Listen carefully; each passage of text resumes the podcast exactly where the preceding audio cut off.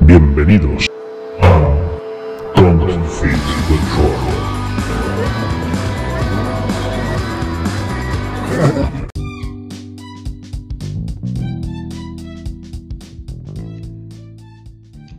Bienvenidos una temporada más a Don the Troll. Estamos aquí en el, mejor podcast de todas la- las ondas, con permiso de los podcasts en los que salen nuestros invitados de hoy. Y nada, volvemos después del verano, eh, volvemos fuertes porque traemos a dos pesos pesados de, del, mundillo del podcast y del mundillo geek. Y os, os los voy a presentar. Ya se han pasado por aquí alguna vez, pero la verdad es que me apetecía mucho juntarlos porque son amigos de toda la vida. Y la verdad es que si no los conocéis, lo vais, lo vais a notar perfectamente en el programa, el buen rollo que va a haber. Eh, con nosotros está el señor Caneda. ¿Qué tal, Caneda? Eh, hola, buenas noches. Yo he, he venido a hacer justicia. Yo creo, eh, entre otras cosas, conocemos a Caneda del podcast Desactualizados y ya, ya estuvo por aquí con sus compañeros de podcast la temporada pasada hablándonos de, del currazo que hacen y vamos, encantado de escucharos todo el verano, que no habéis parado, que no habéis tenido vacaciones y Qué pesado, tío, de verdad. ¿eh? vamos, así, así da gusto. Y también está con nosotros el señor Kenny Ruiz. ¿Qué tal, Kenny? ¿Qué pasa? ¿Qué pasa, tío? Colega, yo quería venir mucho a este programa, quería mu- tenía muchas ganas de venir, pero no sabía que habías invitado al otro, ¿eh? O Pens- sea, ¿Pensabas que era otro monográfico Kenny Ruiz? o qué? yo creía que íbamos a hablar tú y yo, que somos gente de bien, pero claro, si te trae al Caneda, yo no, yo- yo no puedo garantizar cómo va a acabar esta noche. Yo la última vez que estamos en el Caneda no lo puedo contar en tu programa, ¿sabes? O sea que- Cuidado, cuidado con los sea, huevos, ¿eh? Sí, bueno, ya me avisarás si hay censura, qué es lo que podemos decir, qué es lo que no. También te digo que vengo muy motivado porque efectivamente, como, como decía mi socio, había ahí hay una injusticia que hay que, que hay que corregir y nosotros estamos aquí para hacer el bien. Antes de empezar, eh, solamente no, eh, decirle a, lo- a los oyentes que van a escuchar probablemente la palabra polla en, en este rato que dure este podcast, probablemente 3.000 veces como mínimo yo me atrevería a decir, y descubriréis que se puede utilizar para muchísimos tipos de significados a lo largo de, de- de eso, que bueno, ya iremos explicando los contextos de cada uno de ellos. Correcto. Yo me encantaría que la gente acabara amando la palabra polla. O sea, amad la polla. O sea, yo creo que el- el- la palabra polla en nuestra boca se convierte en el iPad del lenguaje. O sea, nosotros somos capaces de con un solo clic, o sea, con una sola palabra, otorgar todos los matices del castellano. Totalmente. Somos, o sea, lo que tú haces con una, una- con un iPhone que dices, la hostia, ¿eh? que solo tengo un botón y la- las cosas que lío yo aquí. Pues eso lo hacemos nosotros con el lenguaje y lo voy a descubrir esta noche. Y si aguantáis todo el programa, mañana sorprenderéis a vuestros compañeros. Entonces hoy habrá pollas para aburrir. Oye, además, además en muchos sentidos. O sea, aquí habrá pollas porque no, es que nos gustan, tío. Es que tienen muchos matices las pollas. Ya lo veréis, ya lo veréis. Porque hay aquí, o sea, hay que hablar, hay que hablar del tema. Esto va a ser la polla, te lo digo ya. Totalmente. Perfecto. Pues como os decía, tenemos dos opciones. O, o que Caneda y Kenny nos cuenten batallitas, Bueno, o que hablemos del tema que, para lo- el que les he traído aquí. Y mm, básicamente hoy vamos a hablar de películas de anime. Que creo que aquí nuestros invitados son unos fans, entiendo que desde hace mucho tiempo del anime. Y, ya en su, la temporada pasada hicimos un programa sobre anime y entonces queríamos traer a otro punto de vista para, para que la gente no se pierda las películas más, se podría decir clásicas y no clásicas, pero vamos, las esenciales que todo el mundo debería de ver cuando, cuando se acerca a este género. El- en el anterior programa, de, de- hecho estuve mirando y ya hace casi un año de él, que lo hice, lo hicimos en noviembre del año pasado.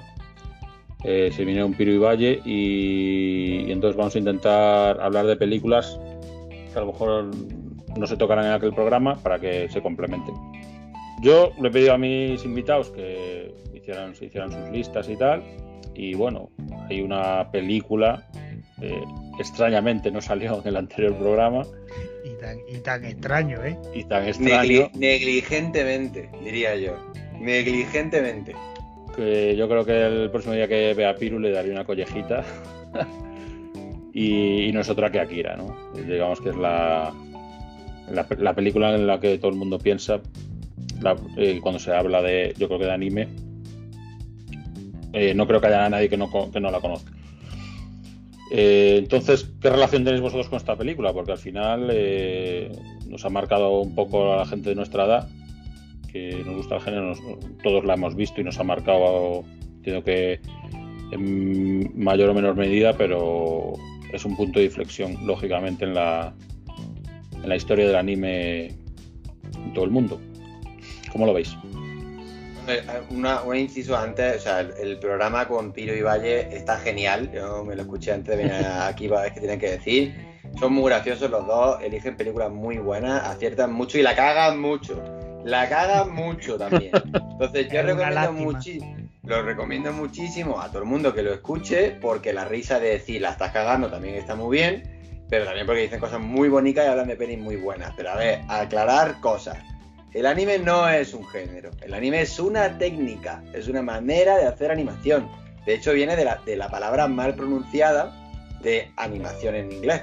O era como lo que hacía Walt Disney, pues al estilo, al estilo japonés, que en realidad viene otro. no, os doy la turra, pero es una movida que, que trajo Samu Tezuka, que fue la, la idea de animar con planos, con muy poquitos planos, ¿no? Animación limitada solucionar muchas cosas. Y eso acabó llamándose anime porque era al estilo americano. Pero también te debo decir que se podía haber llamado anime. Y empezó a llamarse anime por Akira.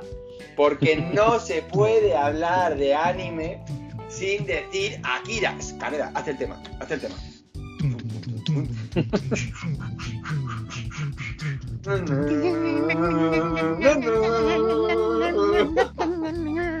Que te sale está mejor que la de los Vengadores, ¿eh? Pero porque es muchísimo mejor tema, vamos. No, o sea, no es difícil eso, ¿eh? ¿Qué pasa? ¿Tienes algo que decir de las versiones del Caneda de, la- de los campeones de los Vengadores, Alfonso? Pues mira, Porque justo, yo te escucho, yo estoy escuchando desactualizado y te escucho a ti retirar los dientes desde tu casa.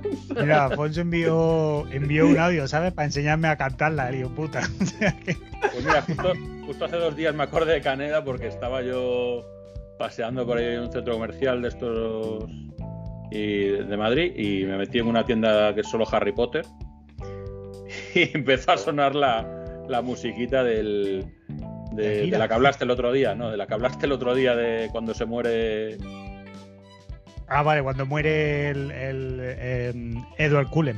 eh, exacto. De Está- Crepúsculo, exacto, sí. era 10 minutos seguidos de esa canción, o sea, y me iba a explotar la cabeza, macho. Yo me acordándome. eso- Sí, pues bueno, en, en la peli te la paran en, en 10 segundos, ¿no? Después Claro, de la- Eso, pero, pero Caneda, esa sí que la cantaste bien, Sí, la cantó bien, por eso.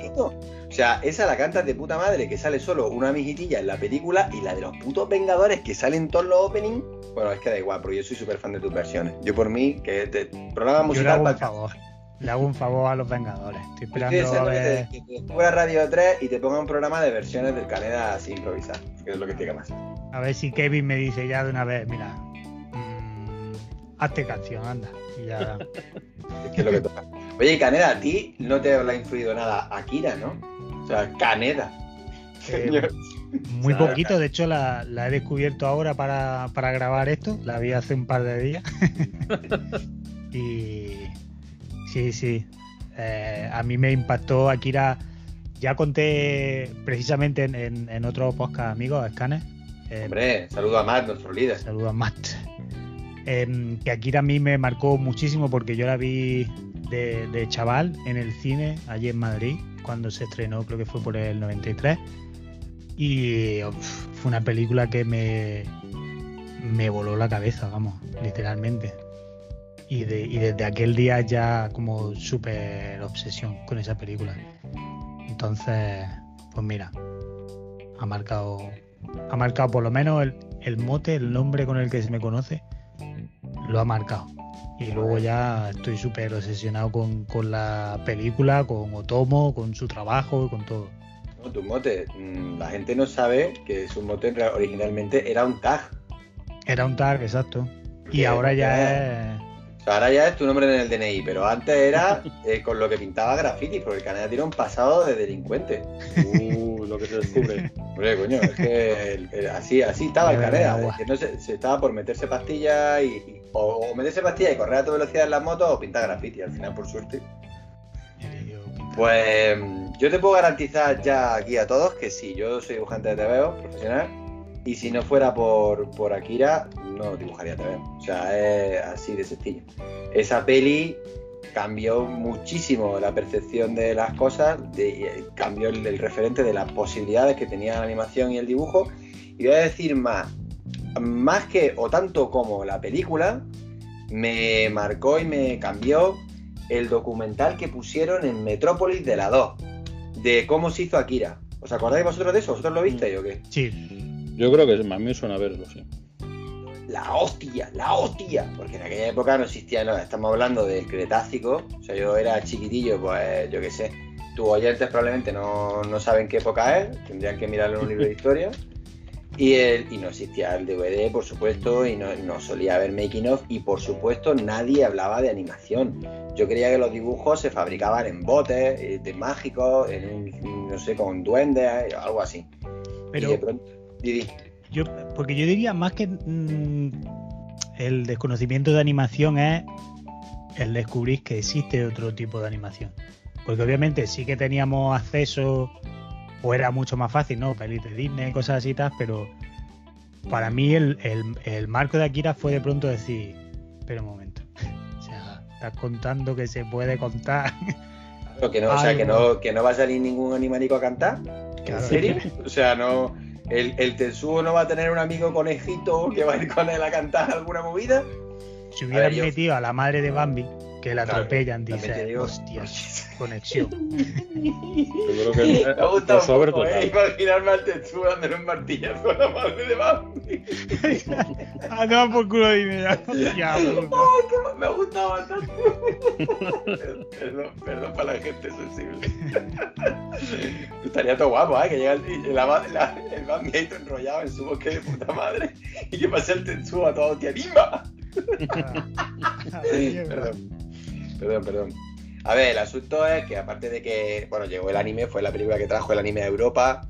Bueno, no hemos dicho nada, porque yo es que, yo es que entiendo que Akira hablan de ello en las escuelas, que es lo que tienen que hacer. Pero Debería. vamos, es una, es una película de animación, creo que de rodada del 89, creo que en España tardó bastante más en, en traerse.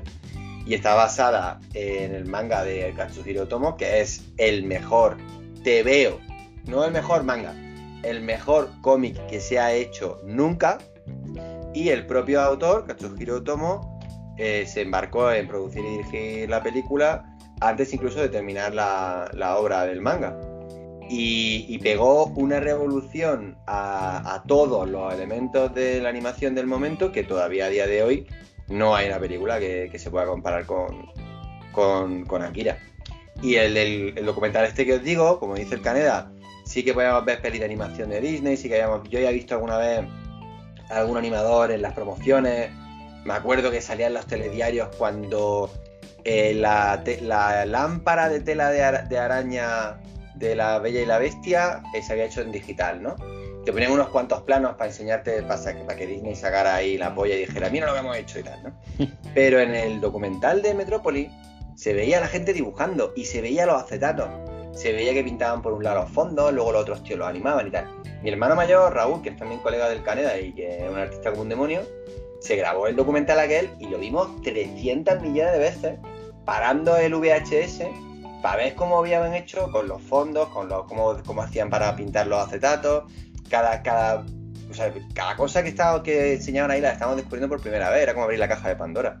Mm. Y mi hermano se propuso, dijo, ah, pues me hago una peli de animación, esto está tirado. Y efectivamente se cogió su cámara VHS, la cogimos al, al flexo, pintó un fondico con acuarela, pintamos un acetato que le compró mi padre que era para arquitectos y lo grabamos de, de la moto del Caneda y él lo movió con las manos mientras que grabábamos con el VHS, ¿sabes? Así. Claro, luego eso lo vimos en la tele y dijimos, "Pff, clavaba la película.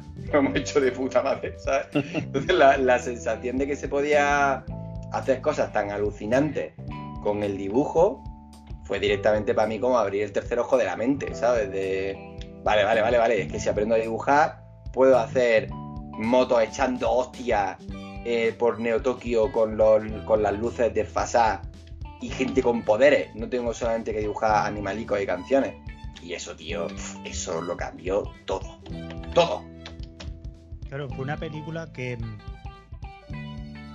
Es que tuvo. Fue, fue un impacto tan bestia a, nivel global, ¿no? Creo que fue una de las primeras películas de animación que se estrenó fuera de, Japón de la manera en la que esta se estrenó, porque pues eso, todas las mega ciudades, París, Madrid, Nueva York, todas las grandes ciudades, eh, pedazos de carteles, promoción, tal, y, y, como ha dicho Kenny, fue, fue la película que abrió de pronto a, a la producción japonesa, ¿no? Que le dijo al mundo, señora, aquí se está haciendo algo primero para adultos y luego se están contando historias que no son historias de las que estáis viendo ahora mismo, ¿no? Sino van mucho más profundas, desde, ¿sabes? Que pues son historias de adultos, son mucho más violentas, tratan temas de, de, de drogas, tratan temas psicológicos, tratan, no sé, que es muy salvaje.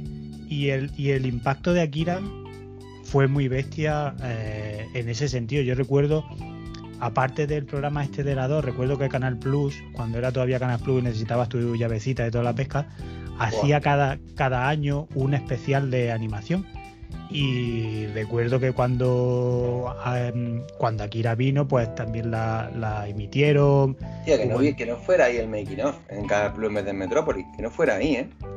Es que, vamos, yo tengo esa imagen porque recuerdo después de haber descubierto eso, ya cada año esperar de, hostia, este es el mes que lo hacen, porque nunca, ¿sabes? Era un chaval, entonces no sabía realmente tal. Pero recuerdo cada año mirar hasta porque, claro, fue Akira, Ghost in the Shell, eh, Memories, Ruin Z, tal, ¿sabes? Películas que yo decía, tío, ¿qué, ¿qué, locura es esta, colega? Tengo que consumir esto, tengo que ver esto, ¿no? Y, y me, me, obsesioné muchísimo. Y con Akira la magia que tiene, lo que yo creo que hace Akira grande, es que a día de hoy, y esto es un punto de vista personal, eh, pero es así de todas maneras, no existe una película como Akira. Y la técnica de animación ha evolucionado y tenemos películas tan increíbles, por poner el ejemplo más, más reciente que ha sido pelotazo, ¿no? Spider-Man Into the Spider-Verse. Pero no hay nada como Akira. No, es que no hay nada. Es que la más similar fue la versión de Mamoru Oshii de Ghost in the Shell, que ya habló Piru y en el anterior programa de ella, que es una película que está fantástica, a nosotros nos gusta mucho también, pero la, el, la arte, el, el brillo que le sacan a la artesanía que tiene, que tiene Akira, a nivel técnico, es, es, asombroso. O sea, la, la, la, verosimilitud de los modelos, de las luces, cómo funcionan las cámaras. No hay un plano feo en Akira, no hay un solo plano que no tenga ritmo, que no tenga potencia y que las imágenes no te absorban. Incluso hasta el punto, porque hay que decirlo todo, de que la, la historia te la sople. Porque la historia de Akira, si yo la primera vez que la vi me enteré de una puta mierda. O sea, no sé qué nada. cojones no sé qué cojones habla esta gente. O sea, el Tetsuo se ha puesto aquí todo raro. Bueno, para hacer una pequeña sinopsis por la peña, por los infieles que no hayáis visto, Neo Tokio está a punto de explotar. Neo Tokio de, después de un gran, una gran explosión nuclear que, que ha suspendido los Juegos Olímpicos de 2019 y que está sumida un poco en el caos y en el vandalismo. Una banda de, de gamberros motoristas se ve envuelta en un accidente en el que hay un chavalla que tiene poderes mentales poderes mentales de estos rollos Stephen King, que ahora los jovencicos lo conoceréis por el rollo Stranger Things. Claro, poderes Pero vaya, psíquicos, sí. Sí, que se mosquea mucho y revienta cosas y tal. Entonces, en, en, ese accidente, casualmente, la gente que hace este, este, experimento descubre que uno de los, de los chavales, Tetsuo, es potencialmente uno, un, un candidato para el experimento de otorgarle poderes a niños. Correcto. Y Caneda, su colega en la banda, que nunca, es, nunca ha sido el protagonista, a pesar de ser el, el que lleva el peso comercial de la peli y tal, es muy difícil decir que realmente sea el prota, pues intenta recuperarlo y traerlo de nuevo a su banda. Esa es más o menos, más o menos la premisa, ¿no, Caneda? Más o menos. Claro, además también eh, yo creo que hay que mencionar que cuando la película de Akira se realizó, que fue salió en el año 88, eh, Otomo todavía no había completado el cómic y también eso Mm. afectó muchísimo la producción de la película porque el cómic son seis megatomos imprescindibles en la Joder. estantería de cualquier lector de cómics ¿no? De cualquier persona de bien. y de cualquier persona de, de bien. Y cuando se realizó la película, creo que solo llevaba publicado la- hasta la mitad, ¿no? Los tres primeros tomos. Yo creo que estaba ahí en el cuarto, quizá, me parece que estaba ya haciéndolo, pero sí, al final ha- hay mucha leyenda urbana sobre que el final del manga en realidad fue una idea de nuestro amigo y muy admirado Jodorowsky. En, en un festival de cómic europeo co- corre esa leyenda de que él era muy admirador de, de Moebius y del trabajo de Moebius y, y se nota mucho su trabajo. Y cuentan ahí esa historia negra de que, de que Jodorowsky le pegó una chapa de esa suya explicándole sobre los poderes, las posibilidades infinitas del cosmos y ahí fue donde, donde el Otomo visualizó esa cadena de ADN en la que se ve sumergido Kaneda al final de la película que representa el impacto y tal que, que, bueno, la verdad que cuadra mucho con el tipo de fantasía que hacía Jodorowsky, así que es una leyenda urbana que si no es cierta me importa una mierda porque me gusta imaginarme a estos tres me, me encanta imaginarme al, al- al chileno este, al Jodorowsky que habla un inglés raro al Moebius que es francés y el Otomo que igual solo habla japonés habla- hablando de movidas místicas me parece una imagen guapísima eso además me, me recuerda a mis ratos de charla con, con el. con- no me acuerdo cómo se llama ahora, el, el- el chaval este. El Dai- Daichi era, creo. Daichi, hostia Es con el Daichi.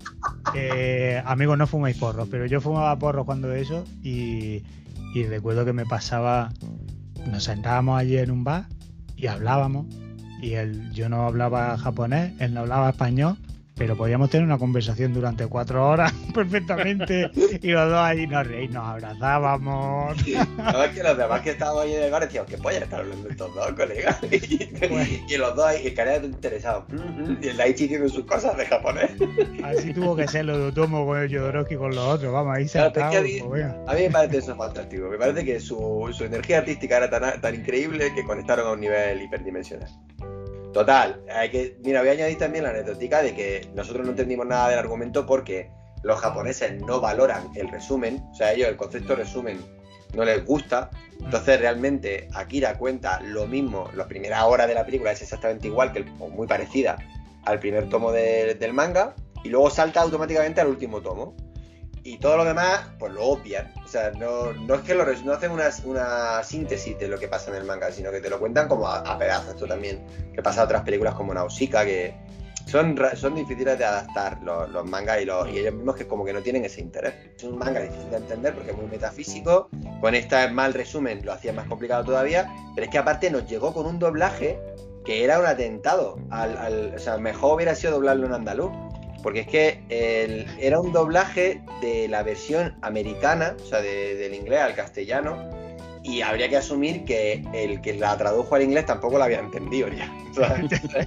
O sea, había, hay un diálogo de Kei cuando está poseída por Kiyoko en la cárcel que empieza a hablar de una meba, o sea, ¿te acuerdas- os acordáis de ese, diálogo? Sí, sí, sí. sí. El poder de una meba está en un hombre, porque claro, un hombre hace cosas, y parecía Rajoy, tío, diciendo movida. si los hombres hacen cosas porque tal cual, vamos, ni puta de lo que estaba diciendo. A mí me da igual, porque me parecía como súper evocador el momento, ¿sabes? Y lo que Era- hubiera morado a Akira en andaluz. Que no hay Yo- huevos, colega, no hay Yo, huevos. ¿tiene hora? No, escucha, escucha que, que reloj Ay. más guapo, te lo has encontrado, pues se me ha perdido el mío. Ya, ya tenéis algo, ya tenéis algo que hacer. Joder, pero eso, si no tuviéramos nada que hacer, madre mía. bueno, pues el caso es que ahora disponéis de un doblaje muchísimo mejor en Netflix, que eh, los dobladores son peores porque las voces eran la hostia, las del doblaje original que recibimos en el 89. Pero eh, la traducción, he dicho el doblaje, me quería decir la traducción. La traducción es mejor, mucho mejor. Ahora, y ahora ese diálogo de Kei resulta que tenía sentido. Yo cuando lo volví a ver dije, ah, cojones, coño, Kei, explícate, colega, lo que quieres decir. O sea que ahora es mucho más disfrutable, aunque de todas formas la, la mejor manera de, de disfrutar Akira es habiéndote leído el manga, por lo menos hasta el tomo 3. Aunque yo reto a cualquiera que se empiece a Akira a dejarlo. Lo reto, porque considero que es imposible. O sea, es tan adictivo y está tan bien hecho que te lo tienes que zumbar entero. Yo, yo durante mucho- muchos años eh, me costó, me costaba mucho la peli. Pues la vi, la vi, yo creo que la primera vez que la vi, yo creo que debió ser cuando decías de cuando la echaron en Canal Plus y esto, que al final te, te- yo no recuerdo, o sea, yo no, no consumía, no es algo que me que yo pudiera ver en, en Galicia, sino era en, pero bueno, entiendo que aquí lo estrenaron en grandes ciudades. Pues nosotros vivíamos en Granada, ¿eh? O sea que cuidado, ¿eh? Cuidado el No, será, será porque, no sé, a lo mejor me pillo un poco pequeño. Soy un poco más joven que vosotros. Ya viene, ya viene el tío a faltar. Bueno, más joven que yo, sí, pero el Canadá es taco de joven. El Canadá que tiene 27, ¿no? ¿Cumplió ahora? Y 23, ¿eh? Acabo de cumplir. Sí, Ah, vale, es, vale. mucho, es mucho más joven que yo. Pues nada, lo yo creo que ya hemos terminado, porque Afonso dice que no le gustaba. Ahora, Que pues, no, que no, que me voy a explicar. Ah, vale. Me costó, me costó porque yo creo que la cuando la vi no, no, no como decía, no, no la entendía bien y tal. Y, Vale, y cuando realmente la llegué a disfrutar del todo fue cuando me leí los cómics, lógicamente. O sea, a mí el, el- el leerme los cómics me voló la cabeza en el, en el- en el sentido de la propia historia del cómic y de lo que a partir de ahí entendí la película y, y disfruté mucho más la película después de leerlos. y sigo teniendo mi, mi póster de Akira que venía en la Superjuegos del año el año en que la, la- que la estrenaron. Ahí tenía yo mi póster y ahí lo tengo pegado en, en un armario en Galicia. Que no sé si ya tendrá casi 30 años el póster ese, pero vamos. Pero no, no digas esas cosas, mejor no saberlo, ya está. Ese póster es, es inmortal, tío. Ahí, ahí sigue pegado. Eh, que Ajá. a mí siempre me ha parecido la hostia lo de Neo Tokio está a punto de explotar como eslogan y el explotar separado, ¿no? Con las letras por punto era como, era como muy espectacular, ¿no? Va a, explotar, que lo decir tú, es una movida que tampoco tenía mucho que ver con, el, con la peli, pero como reclamo dramático me parece buenísimo. Hombre, a punto de explotar estaba. No, sí, pero claro, que no, no es que la peli trate de una, una amenaza Sí, sí, de que vaya- ¿sabes? De que yo, que hay una bomba y tal, no, no es eso, ¿sabes? no es la jungla de cristal. Claro, pero bueno, está guapísimo igualmente. De hecho, ese póster yo creo que es el culpable de que la gente se crea que el personaje de Kaneda se llama Akira. Mm. Porque Sí, claro, solo sale él en la... Y luego en la peli el papel de Akira en concreto es tan raro. Pero bueno, lo ha arreglado un poco con eso de decir que al final lo... te- Yo puedo seguir hablando contigo, Afonso, me parece bien. Gracias, gracias. Yo, si me, lo, si me lo permitía, hay, hay varias cositas también que me gustaría aportar sobre Akira y de, por- y de por qué la importancia de esta película. Pues se nota que eres podcaster, ¿eh? que pides permiso ahora para las cosas. ¿Cómo te ha cambiado, Eh, eh? vida, eh? Joder, colega. Madre mía, Sí. los modales. Si me lo permitís. Y si ahora te digo que no te, y si ahora te, digo que no te, te lo permito, ¿qué haces? Gilipollas, va a venir Pues a me hizo la, me hizo la polla. Ya. seguiría ya está. Yo pensaba que lo- los modales iban con el bigote. No es eso, que como, como a mí no me crece. Claro. Perdón, perdón. Di lo que te has que decir, caballero. Em, bueno, yo quería mencionar do- dos cosas que creo que son eh, imprescindibles de esta película. Primero, Akira acaba de cumplir unos cuantos años hace, hace poquito y acaba de salir editada en 4K. Además, una remasterización bastante, bastante guapa, que se han limpiado todos sus fotogramitos y se han muy bien, muy bonito. Y se ha dejado que te caga. eh, pero sobre todo, la banda sonora de Akira. La banda sonora de Akira la, la, la compuso Bram, bram, bram, bram, bram, bram, bram, bram, bram, bram, bram, bram, bram, bram, bram, bram, bram. Ah, ya está, perdón.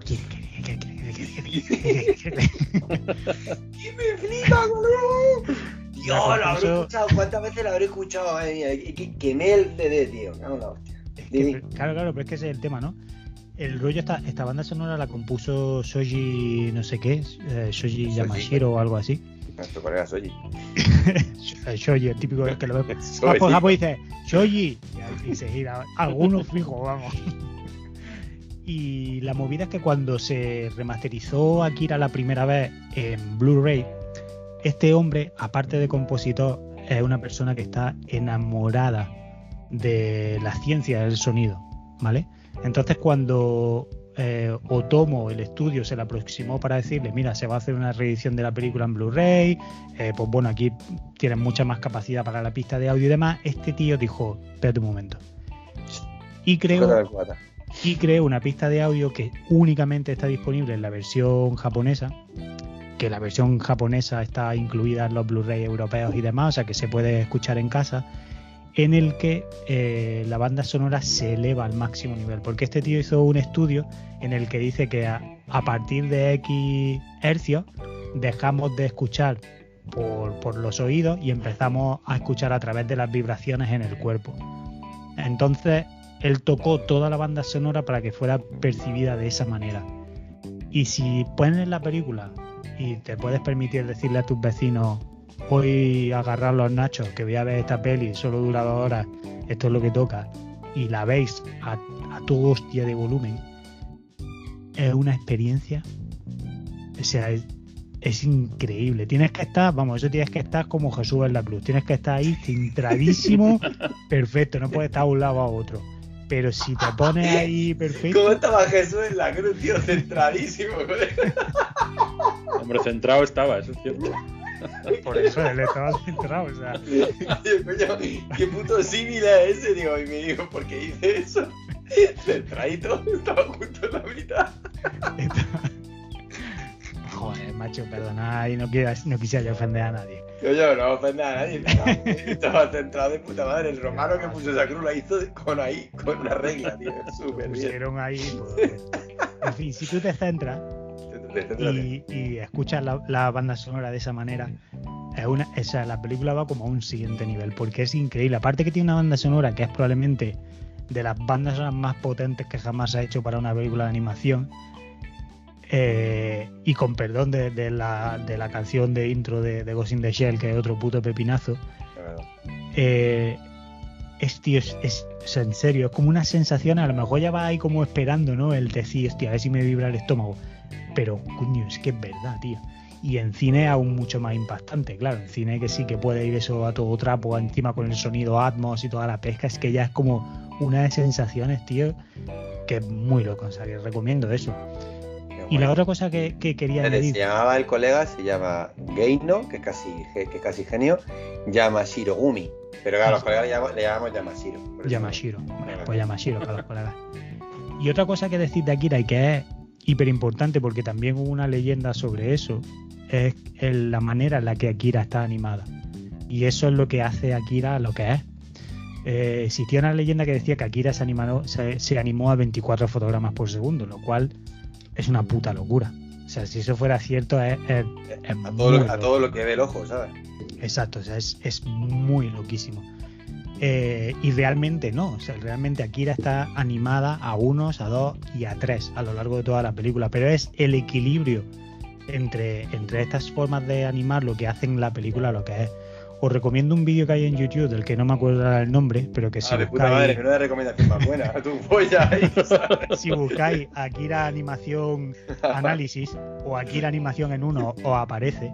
Es un vídeo muy técnico, está en inglés, pero bueno, aún así lo podéis flipar viéndolo, en el que un, un animador analiza solamente la, la secuencia inicial de Akira, toda esa persecución de las motos, eh, pues eso, cuando se encuentran con la banda de los payasos y van con el, el cruce del coche, lo del restaurante, etcétera, to- toda esa animación. sí, ese plano está muy bien estudiado ahí. Joder, está súper bien ese YouTube, verdad. ¿eh? Entonces, claro, cuenta, cuenta eso, ¿no? Porque hay una cosa que es muy importante a la hora de, animar y no es solamente conocer el movimiento en sí, sino saber la duración de ese movimiento, ¿no? Lo que se llama el, el- timing. Y en Akira es increíble. Porque es, es perfecto. Y para el que no sepa de qué va el tema de la animación en uno, en dos y en tres, así como muy, muy rápido, la- ya sabéis que el estándar en cine son 24 fotogramas por segundo. Pero que el sistema PAL europeo de vídeo lo hace a 25 y el sistema N- NTSC americano lo hace a 29. Entonces se hizo como, ese estándar de 24, que es ya como lo máximo, y eso es lo que se toma como referencia a la hora de, hacer animación a mano aquí, aunque también es aplicable a animación 3D. Y lo que hacemos es que cuando decimos que se anima uno, es porque se realmente se crea un fotograma por cada uno de los de, de, de segundo, ¿no? O sea, serían los 24 Por cada fotogramas. 24, seg- 44 fotogramas se, se anima uno. No se, no se dibujan, no se dibujan 24 dibujos, sino que se hace a 1, a 12 o a 8 o a 4 o a 12. Cuando son planos muy cortados, muy cortados, es a 12, que es como lo máximo, ¿eh? Claro, fotograma entonces- cada, se cambia de dibujo cada dos fotogramas. Eso sería a 12. A 1 es un solo fotograma en todo el segundo. A 8, creo que, se- en el, en el análisis ese habla mucho de que, de que se mueve mucho entre 4 y 6. Y es muy fuerte porque es una animación que da una sensación súper realista Y en cambio está hecha a 4, que, que es animar bastante poco, lo cual demuestra lo que está explicando Caneda, que, que sabía muy bien el timing que tenían que cortar. Claro, y hacer esos cambios. Entonces toda esa secuencia inicial está constantemente saltando de 1, 1, 2, 3, 4, va, va haciendo Claro, ese salto. Entonces, claro, uno son los 24 fotogramas, a 2 lo reducimos a 12, a, a 3 lo haríamos a 8, etcétera, ¿no? Y, y hay un detalle que es lo que vuela la cabeza y, y en este vídeo sobre todo donde lo ves y cuando te lo explica un tío ahí, un profesional del medio y te lo está explicando y tú lo estás viendo, te vuela a ti la cabeza que eh, no sé si recordáis al, al inicio, ¿no? Hay un momento en el que pasan por un, un cruce de carretera en el que hay un coche que está llegando a ese cruce y nosotros sabemos, sin ver las motos, que las motos vienen porque eh, se proyecta la sombra de la luz de la moto. Guapísimo. Entonces eso es lo que a ti te hace saber de, hostia, las motos están pasando ahora mismo y la velocidad a la que esa sombra se mueve y se proyecta en cuanto a la, isla- la dilatación de la sombra y demás es lo que te indica a tu cerebro, lo que le está diciendo a tu cerebro, van follados. Qué guapo, eh, tío. Entonces, claro, este tío explicaba que hay, hay una piedrecita ahí, dice, nada, era que proyectan sombra. Entonces lo que decía el tío, dice, a, menos que lo veas de esta manera, deteniendo fotograma a fotograma, nunca vas a apreciar que esas, esas piedras proyectan sombra. Pero ahí hubo un tío que dijo, hostia, voy a hacer la sombra de los dos chinillos estos que hay aquí en el suelo. Y la animó. Y solo eso, ya está. O sea, no existe nada como eso, tío. ¿eh? A partir de ahí ya te imaginas el nivel de toda la película. Porque eso fue lo que ya se mantuvo a lo largo de todo. Y es, es que es que es otro nivel, ya está. Es que no tiene más. No, te voy a explicar, la verdad que la explica de puta madre. Es una, es una apreciación por la. Sobre todo por la luz, por cómo se anima la luz en esa película, la- cómo se animan los focos, los faros, cómo se proyectan las luces y, la- y se ve por tanto en la sombra, se le presta la misma atención que al lip de un personaje, al, no sé, al plano más, más evidente, ¿no? O sea, todo, todo está animado, bueno, la, la famosa escena de la cristalera rompiéndose de- y cayendo sobre las calles, tío, esos cristales no estaban hechos por ordenador, esos son cristales animados, girando, cayendo uno a uno. Hay un señor japonés ahí con muchos años de experiencia animando cosas, que lo tuvo y lo tomo ahí un mesecito entero animando cristales. Animando cristales.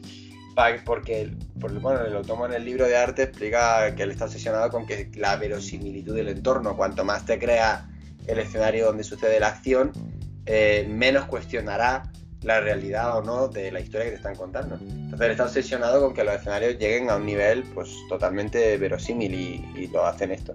La verdad que ese, ese YouTube de Cergal Caneda, yo, yo lo descubrí, creo que lo descubrí cuando hicimos tu programa de scanners, que ahí lo contaste también, y me quedé flipado. Me parece un... Bueno, el tío lo hace un análisis estupendo, tío. Mm. O sea que sí, muy recomendable, me mola mucho.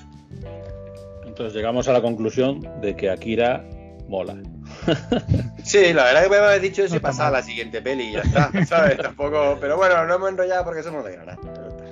Bueno, que, que Piru tome nota que A ver, yo entiendo que Piru la ha visto, lo que pasa que a lo mejor es, a lo mejor es decir una perogrullada, ¿sabes? Decir, bueno, coño, todo el mundo ha visto a Akira, pero luego yo qué sé, yo como me estoy rodeado de gente pues, infame, ¿sabes? Que, que- que no, Pues sí. no me merece vivir, pues tú siempre, siempre hay por lo menos que nombrarlo.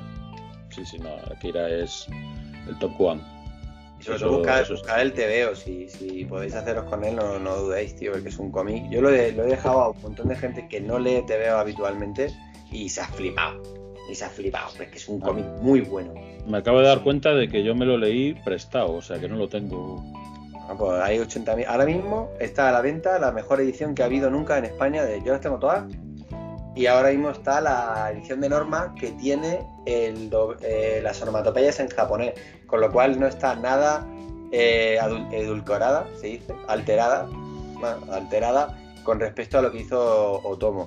Que ha habido muchas versiones, ha habido versiones pintadas en color, pintadas con onomatopeyas hechas por los americanos, luego hechas por los franceses. Y esta es la más fiel a la obra original, así que. Esa me la voy a pillar. Es un muy buen momento para comprarla, la verdad. Y además la- los tomos gordos, los tomos gordos, son los que a mí me gustan. Que viene la feria del libro, hay que gastar dinero. Sí te veo por allí, tengo un día de firma. Ah, pues mira. eh, aún hoy me ha preguntado mi mujer si ibas a ir a. Yo creo, creo que iré, creo que voy, luego te diré cuándo, bueno, no me acuerdo. Ya sabes. Haremos, haremos promoción para petarte la caseta. a ver si es verdad. A ver si es verdad, cojones, y firmo algo. Que ya hace que no voy a firmar ni te cuento. Ya ves. Bueno, eh, podríamos estar horas, sabéis que podríamos estar horas hablando de Akira, pero mm, queremos también hablar de más cosillas, más que nada para, eh, pues eso, llevar, eh, hacer un programa en plan recomendación de varias, opciones que, la gente tiene que ver sí o sí. O sea, este sí que es un programa que las pelis de las que vamos a hablar, por lo que me han dicho eh, los dos invitados, hay que verlas. Pues son la, Si la- te, te valoras como persona. Si la- eres, las mayores eres- flipancias y las claro, si eres la mierda, claro, si eres la mierda y no te importa, pues no pasa nada, ¿sabes? Tú sigue con tu vida. Exacto. Y bueno, pasamos a hablar de Alita, ¿no? ¿Cómo lo veis? Hombre. A ver, es que es la otra A. O sea, hay dos grandes A en la vida, y son Akira y Alita. Que si no has visto, aparte, ya me empieza a molestar porque estoy convencido que mucha peña habrá pensado ya en la Alita de, de Robert Rodríguez, la versión que han hecho de imagen real eh, hace, hace muy poco. Pero bueno, estamos hablando de la adaptación del manga original de, de Yukito Kishiro que se hizo al anime, dos ovas en concreto, y que llegaron a, a España en una- un solo largometraje en, en VHS, Mm. traducida como Alita Battle Angel, que, que tenía, eh, sí, tenía los diseños de Nobotero Yuki, que en ese momento era el diseñador de personajes más molón del anime, era el que había hecho Record of Lodoss War y otro montón de animes molones, y este hombre, como tenía buen, buen gusto, pues decidió ser el director artístico de la adaptación de- del manga de Kishiro, que prometía haber tenido un par de, de partes más y al final se quedó solo en la adaptación de lo que sería el primer y el, segundo arco del manga original. Y hacen una adaptación eh, perfecta, perfecta. También porque a diferencia de Akira, el argumento de Alita es mucho más fácil de, de adaptar y sobre todo sus dos primeras partes son bastante autoconclusivas. Bueno, todas las partes de Alita van como por temporadas, como las series de ahora. O sea, cada temporada tenía su comienzo y final y la siguiente habría una nueva premisa. En concreto, los dos primeros arcos son muy fáciles de, combinar y es lo que hicieron en este OVA. Y lo hicieron muy bien. Te juntan la historia del, descubrimiento del verdadero cuerpo de Alita con su relación con Yugo, que es un chavalillo del, del patio de los desperdicios. Y encajan muy bien entre esas dos historias. Y hacen una peli absolutamente redonda. O sea, totalmente sólida. Si el señor Robert Rodríguez, al que yo respeto mogollón por muchísimas cosas y también por Boba Fett, eh, se hubiera calcado el OVA, la peli le hubiera quedado infinitamente mejor. Dentro de que todo, a mí la peli de Robert Rodríguez me parece que está guay y me lo pasé bien y tiene aciertos y desaciertos. Pero es que el, anime este, este, esta peli, es perfecta. ¿Tú qué dices, Canela? Estoy de acuerdo. Lo que pasa es que está muy maltratada eh, por lo que llegó a. Pues es lo que nos llegó a nosotros, vaya, maltrató la obra, por lo visto hubo cortes, hay cosas que no llegaron completas, vamos, creo, creo que no, Y hubo censura. Sí, o sea, que, que la obra que existe, que, que encima son los dos ba- bajo un mismo VHS, aún ahí hay cosas pues censuradas y tal. Entonces, yo eso es lo que he visto. Pues ese VHS lo tengo ahí como, como oro en paño. Pero nunca he visto y no, no sé. Yo esperaba que ahora con la, con la película de, de Rodríguez alguien dijera, coño, ¿por qué no recuperamos este, este anime, lo restauramos lo- y lo sacamos como debería de salir, ¿no? Que es tan- tal cual se hizo allí en Japón. Pero no, no ha corrido esa, esa suerte. Yo no lo y me da mucha pena. Yo no entiendo tampoco. Debe ser alguna movida de derechos que lo tiene que tener algún hijo de puta y no lo quiere vender, o no sé muy bien por qué es. Pero es un. es rarísimo que no se Mm. haya reeditado, pero además nunca. Yo creo, no sé si está. En inglés igual está en DVD, pero yo creo que en España nunca estuvo en DVD, solo está No, la no. edición en, en VHS. Exacto, en España solo existe su edición de VHS y, y fuera, nadie más ha vuelto. Porque encima, eh, sorprendentemente, es una película que, que no se tiene en alta estima. Que tú lees reviews y lees movidas en internet y la gente da como. Pues eso, mix, mix reviews, ¿no? Que no es como, "Buah, esta peli es pepinable. Pero es porque son gilipollas y ya está. o sea, es que no sí, hay la- mucho tonto. Sí que hay mucho tonto. hay mucho tonto Sí, escribiendo en internet. Hay que, hay mucho tonto sí, a mí no- yo el problema no es que haya muchos tontos ni listos porque tiene que haber de todo. El problema es que hay muchos tontos que se creen muy listos, ¿sabes? Pero que no es, no te vas a decir pollada. A ver, es verdad que Alita no está en ese top 10 obligatorio, como decía antes Afonso, de Ghost in the Shell, Akira, tal, que una princesa Mononoke. No, es un OVA, es una película de menos presupuesto. No tenía. pues, los OVAs son capítulos largos de series, no, no son películas pensadas para el cine, entonces no tienen las mismas producciones. Y es verdad que no, goza del mismo, del mismo amor que se le ha dado a otros animes. Pero, y, y no entiendo por qué no podemos disfrutarla como, como manda Tezuka, pero. que es Dios. Pero. Pero efectivamente a mí me sigue pareciendo una película buenísima.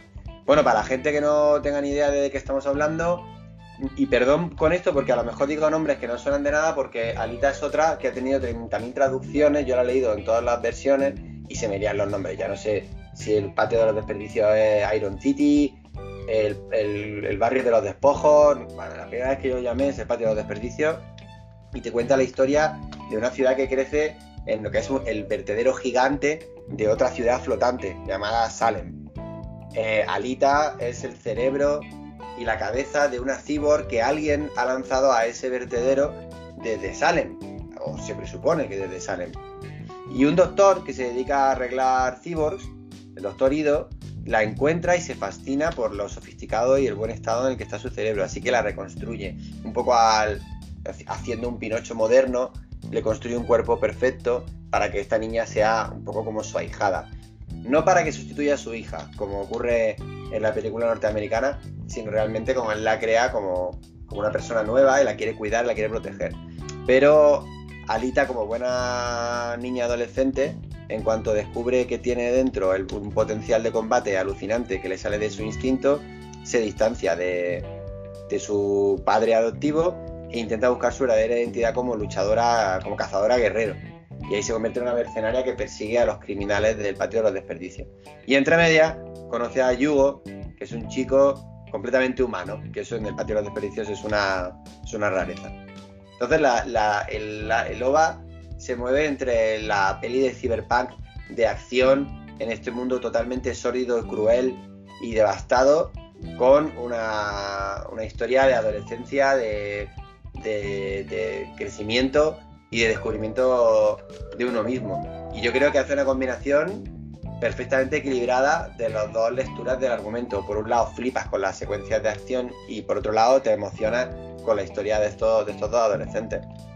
Y aparte es una historia que, que- que combina en general toda la obra de Kishiro, pero en concreto la pelea está muy bien, la crueldad tan absoluta del universo que ha, que ha creado con la ternura de los personajes.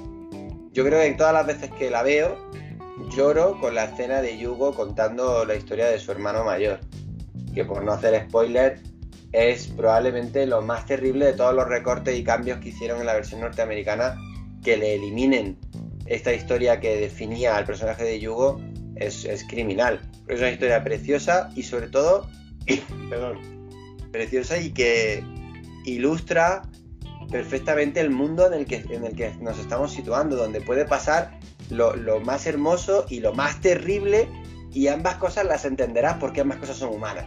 Ambas cosas, esto es lo que nos hacemos los humanos. A veces por amor nos hacemos daño terrible y a veces por miedo hacemos cosas hermosas, ¿no? Yo creo que, que Alita trabaja con eso hasta un límite increíble. De nuevo, me remito a que hay que leer el manga porque es fascinante el, el trazo de, de Kishiro, pero que en esta adaptación al anime que es muy cómodo de, ver, se puede ver esa combinación de belleza y crueldad todo el rato, en todos los entornos.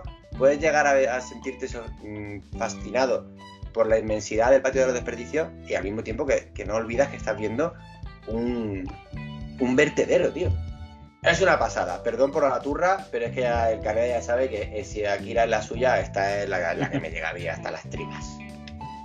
Y además, mira, aprovechando el tema de lo del manga, también decís que está reeditado recientemente, o sea que ahora es bastante fácil de, de volver a conseguir, que hubo un tiempo que costó un poquito, pero lo ha vuelto a reeditar, creo que es Glenat, me parece. No, es Ibrea, es Ibrea. Ah, Ibrea, no, Glenat ya no existe, coño. Ha muerto, sí.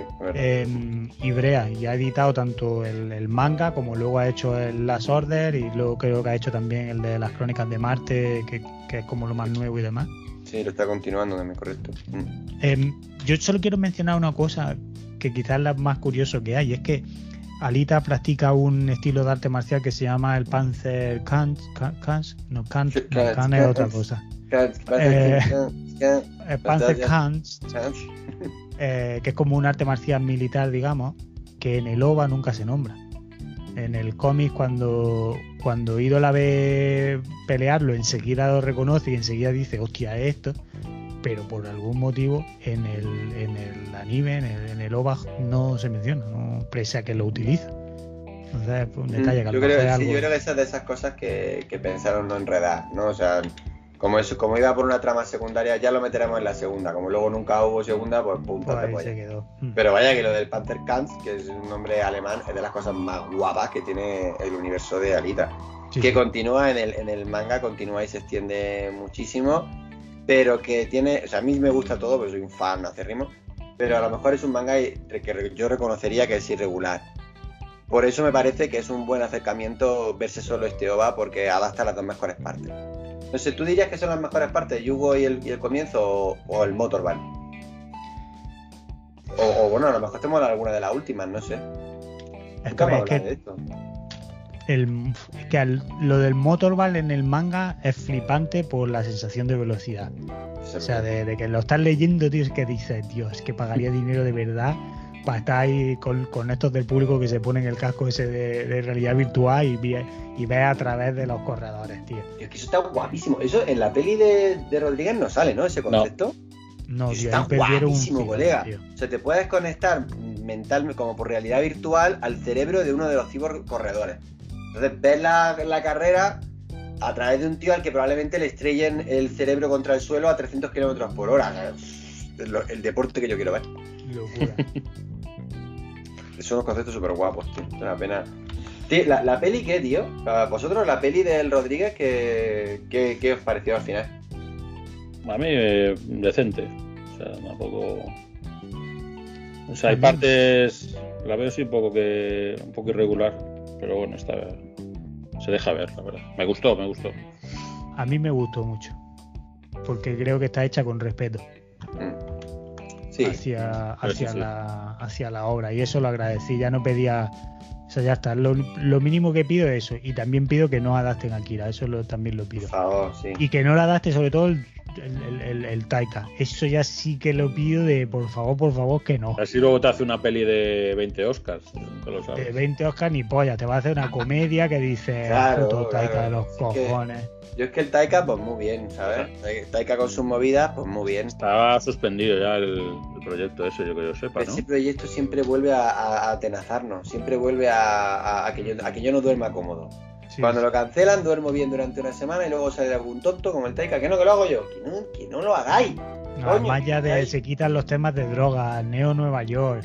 Eh, Neo o sea, Nueva York, tío, la madre que Todo no mal, es que dice, cada cosa que van diciendo dice todo mal, todo mal, todo mal. No, cambiamos las motos por, por coche. Dice, al final, ¿sabes qué? Fast and Furious 12 Neo Tokio, toma. Hostia. Aparte de, pues mira que a mí, a mí el Taika me gusta, ¿eh? pero es que como va a hacer Taika Alita, o sea, Akira, sí que es otro director a otro rollo, sí que está a otro pero rollo, no, no, no, es imposible. Sí, pero vamos, es una demostración de que Hollywood con Akira, que no, sencillamente no tienen los derechos, piensan que le van a sacar pasta, pero no saben lo que tienen. Pues sería como Saben que pueden quemar cines. o sea, eso lo dejamos. Pero vamos, que la, la, peli del otro, volviendo a Alita, perdonad por, por eso. Eh, a mí me moló, me moló porque creo que el tío la hizo con cariño. Luego, aparte, los making sale contando que, le, que realmente ves que le gusta la obra, que ha leído el cómic, que tal. Y, y, en la peli, yo, pues eso se nota, tío. Sí. Y hay decisiones creativas que se tomaron que se puso muy bien. A mí, yo que sé, todo el tema de lo de ella, 100% digital, el tema de los ojos, tal cual, ¿sabes? De, pues me encantó, sí, me gustó mucho. Y ella me, me mola mogollón como interpreta de toda la pesca. Pero... Yo la, la, la, única, la única que tengo en contra de, de la peli de Rodríguez es que, que me, me imagino perfectamente por qué no es así, o sea, lo puedo comprender, pero me jode, es la falta de crueldad. O sea, la, sí. esto lo hablaba mucho con nuestro amigo Renato, que la escena del chocolate en la que Yugo le la invita a chocolate mm. es, es, directamente anti-Alita. O sea, sí, sí, Alita es un, es un universo, tanto el OVA como el manga, en el que la peña come ratas. O sea, la, la peña se come las raíces del suelo, se come de los cadáveres. O sea, hay muchos planos en los que se ve de fondo a alguien que se está comiendo a un muerto. Porque eso es, viven en la inmundicia. Entonces eso justifica pues que tú estés dispuesto a meterte en el motorball a que te revienten la cabeza por cuatro chips de mierda porque vives en el desastre. En cambio, si vives en un sitio en el que puedes tener chocolate, o el que te puedes ir de excursión y hay un lago de puta madre, o sea, en, en el, en el OVA no puedes salir de patio de los desperdicios, estás atrapado ahí. Pero en cambio en la peli se van de excursión y hay un lago guapísimo con una nave estrellada y dicen, nene, ¿por qué no vivís aquí? Esto está mucho más guapo que vuestra ciudad, ¿sabes? Ya Entonces hay, una- hay un rollo blandengue ahí que yo entiendo que es para acercarse al público adolescente que, que no soportaría la crueldad de un joven, ¿sabes? Mm. De, de Detroit. Y es lo que yo quizá echo de menos de, de esta, bueno, lo que quizá no, lo que más echo de menos de la versión de Rodríguez.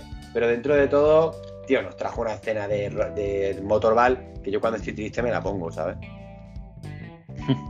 Hombre, la verdad es que está, está bastante currado. Está muy guay. El tema gráfico de la, de la película está muy chulo. Mm. Yo creo, yo estoy pues, también de acuerdo con Kenny, que es- casi lo peor de, de la peli, es eso que comenta. Porque claro, cuando no entiendes, o sea, una persona que no conozca la historia previa, pues no, no entiende la obsesión de, del chaval por llegar a la ciudad, ¿no? Es como, pues, porque quiere subir, Sí. sea como sea, ¿no? Entonces ahí pierde, pierde un poquillo, pero bueno. En general a mí yo creo que es una peli que me gustó bastante. Bueno, continuemos, ¿no? Sí, Que vamos parece- a. Pues tampoco vamos a, a destriparlas aquí. Esta de la putada es eso, que la- es com- complicado que la gente la, la pueda conseguir, ¿no? Como, como decís. Para... No sé si está. eso, el Luis, de desactu- Sí, Luis de está. desactualizado seguro que la tiene en su estantería, ¿eh? seguro. También. Eh, ahora pa- pasamos a otra peli que reconozco que yo no conozco ni he visto. Y me vais Hostia a, matar, me vais a matar. Pero. eh, que es Perfect Blue. Bueno, pues ya está. Hasta luego. Bueno, buenas noches amigos. He escuchado otros podcasts con más sentido común que este. Hay un montón. Aquí, aquí, aquí no sé qué, qué me ha pasado. Eh, de hecho, estaba ahora le- leyendo un poco datos de la peli eh, de año de estreno y tal, y, y argumento. Y esto reconozco que es un fallo gravísimo, porque esta Mira. peli también es muy buena y Y la considerada cárcel de las importantes. o algo, Fonso, y no nos lo has contado? ¿Estuviste ¿Qué, preso qué? quizá? ¿Estuviste preso en la cárcel o algo y no nos lo has contado? y O sea, ¿Estuviste un tiempo desaparecido de- del mapa? A lo mejor te estaba persiguiendo la CIA o alguna cosa así. Me vamos, me rescató- no hay. me rescató Chuck Norris. ¿Tú sabes el, el póster que te tengo guardado? Lo voy a romper ahora mismo. Y además, y además. Y lo, mastica. Oh, pues esta fue otra peli muy hito, ¿verdad, Caneda? Esta fue, o sea, llevamos un tiempo, yo creo, después de unos, unos años buenísimos de anime, con Ghost in the Shell, yo creo, una última. Mm. Llevamos un tiempo sin que llegaran peliculones de verdad, llegaban películas que estaban guay, tal, tampoco tal, y de pronto llegó llegó Perfect Maestro Blue Satoshi. y explotó la mente, tío.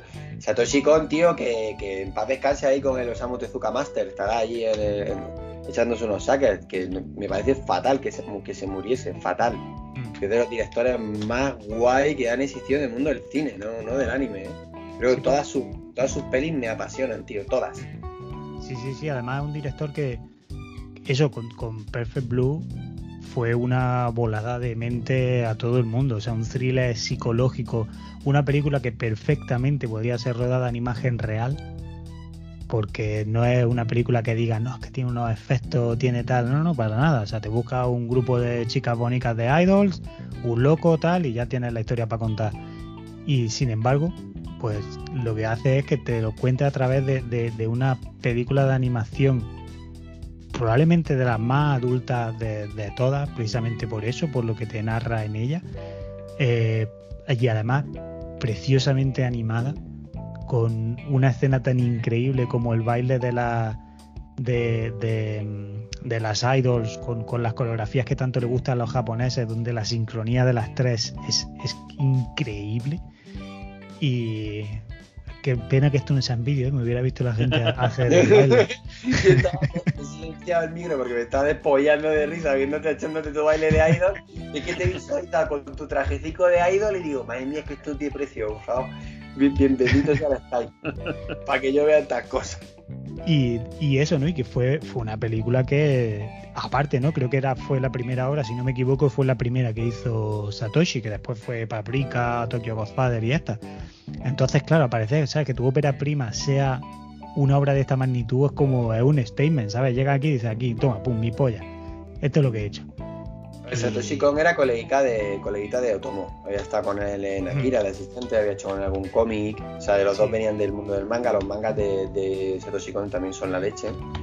Entonces ya el tío como que venía curtido. Pero yo creo que la, que, la primera que dirige efectivamente es este Perfect Blue. Que además tuvo un impacto que luego contaremos que flipa. Pero bueno, cuenta la historia. Es verdad lo que hemos pegado un salto de puta madre. Lo que pasamos de Akira, o sea, de Alita y de Akira, que son cyberpunk, futuro, películas muy violentas, de, de muchísima acción, a Perfect Blue, que es un thriller, es una película de una chica que es una idol, ya sabéis que son este tipo de, de ¿cómo se definen las idol, tío? Son estas niñas adolescentes que bailan y cantan, convertidas en, en iconos eh, amados y venerados por el público japonés más creepy. Mira, mira, la edición que tiene Carlos. No la leí, nos está vacilando. Y entonces esta, esta muchacha cuando ya tiene, porque hay que decir que las idol creo que con 12 o 13 años ya tienen, ya son muy mayores, ¿no? Caneda, ¿cómo era eso? Con cinco años ya son muy mayores. O sea, la Idol, mira, allí, allí en España, bueno, igual ya no está, pero en el Netflix de España tenéis un documental que habla sobre, sobre el mundo Idol, que es muy perturbador, pero a vez muy interesante, porque te cuenta, sigue a tres chavalas que están iniciando su carrera. eh, bueno, no iniciando, ¿no? que están en su carrera de Idol, pero a diferentes stages, y siendo una de ellas como la más mayor, una chavala de 5 años que quiere formar parte de uno de los grupos más famosos de allí y otra como intermedia que ya está consolidada y está teniendo sus primeros problemas de igual esto no es para mí o me quiero quitar y demás, ¿no? Y, y ahí exactamente, sabes que ahí llega un tío y dice "F, que ya con 10 años es muy mayor. Ya, ya Es una, cosa, es una cosa muy sórdida Sí, que, que bueno, si habéis estado en Japón alguna vez lo habréis visto, están los colmados, estos 7-Eleven están llenos de revistas dedicadas a hablar de estos, de estas bandas de, de niñas, donde cuentan cosas muy íntimas y no sé, a mí me es muy, muy creepy. Y el Satoshi Kon hace una crónica de esto a través de, su protagonista, perdón, perdón, que, cuenta que, siendo ya demasiado mayor para seguir siendo una idol, pues decide eh, convertirse en una actriz. Y entonces sus fans no, aceptan el cambio de, pasar de, ese concepto de niña perfecta, eh, impoluta, encantadora y tal, pues a una actriz que puede hacer pues, papeles más adultos y tal. Entonces lo pasa mal. Y es una peli que trata sobre la ansiedad que pasa a una actriz joven eh, pues, que tiene, muy- pues tiene problemas en el mundo del cine y de la televisión. O sea, es una historia totalmente humana y normal. Luego se esconde detrás una, una trama de thriller que te pone los pelos como escarpia. Y que para mí yo creo que fue la primera vez que, que descubrí que el anime te podía dar tanto miedo psicológico. Porque miedo a base de monstruacos y cosas Mm. todo brutas, eso ya lo habíamos visto. Pero esta peli es que da miedo de la ansiedad que genera. Genera verdadera ansiedad ver a la pobre muchacha eh, sufrir. Entonces te mete un estilo de animación y un diseño de personajes súper realista, con una animación súper exigente y súper realista que te transporta emociones que el anime no suele llegar. Y se convierte en un thriller, tío, que yo te digo, para mí es comparable a cualquiera de los, no sé, a un Seven o a cualquiera de los thrillers buenos no- norteamericanos que puedas ver. Otra obra que además acaba de celebrar aniversario y se ha reeditado en 4K, que de hecho ha estado hace poquito en cine. O sea que tenéis ahí oportunidad súper sencillita de, de haceros con ella. Ah, el, el- nuestro amigo Yodoro, Jodorowsky no. Eh, ah, eh, ah, el director de Requiem por un sueño, tío, y el del Cisne Negro, ¿cómo se llama? Hay Hijo de vida. Aronofsky. Aronofsky, el amigo Ojo de Vida. Pues el amigo de Vida, eh, como buen Ojo de Vidas, es muy fan de, Perfect Blue y compró los derechos de Perfect Blue hacía mogollón de tiempo. Entonces se hablaba mucho de si se haría una, una versión en cine y tal. Y no lo que hizo fue el cine negro. Hay un par de. Hay en concreto un plano de Requiem por un sueño de ella gritando en la bañera que hay cosas, hay co- comparaciones en internet en las que copian literalmente el plano de Perfect Blue y hay muchos elementos de, de la peli de cine negro sobre la obsesión que ella tiene de que la persiguen y tal, que son una adaptación mm, buenísima, porque el cine negro también es una gran peli, pero que está clara la, la influencia que tiene sobre The Perfect Blue en, esa- en su cine. ¿no? Ah, entonces, tengo que hacer los lo de- deberes. Todo lo de, lo de Satoshi Kon, ¿eh, familia? O sea, todo lo de Satoshi Kon hay que vérselo. A mí, eh, eh, el- sé que al Caneda le gustaba mucho Perfect Blue, me ha parecido guay elegirla, pero yo creo que a mí me mola más Paprika, más que Perfect Blue. Pero vamos, las dos, las dos son, son muy buenas, tío. Todas Sí, buenas. Tokyo Godfather es muy bonita. Divertidísima.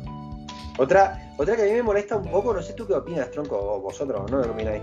Que me molesta un poco que se dice de manera negativa esto de es que podría ser eh, imagen real. Porque Tokyo Godfather es directamente una comedia en el Tokio en Navidad, o sea, no Mm. tiene ningún Mm. elemento sobrenatural.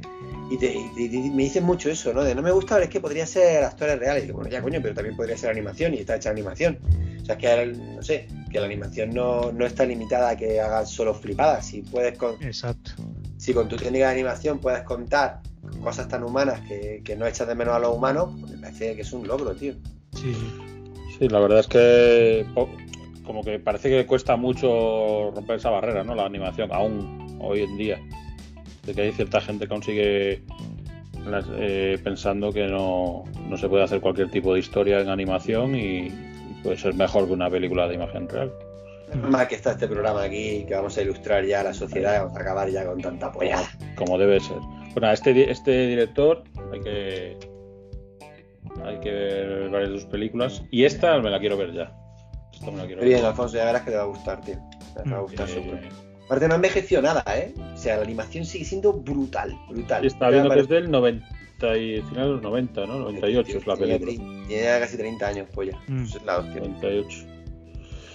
Pues vamos a hablar ahora de una que yo creo que, ni. Yo creo que más de una vez le, le he oído hablar de ella.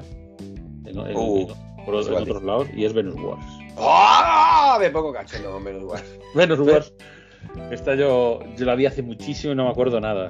Reconozco que la vi hace, hace bastante. Y, ¿Esta te la pero, me, me flipaban las, la- las escenas de acción macho, de esa peli. Buah, chaval, Venus Wars, colega, es que me flipo, ¿eh? Aquí ahora mismo, ¿eh?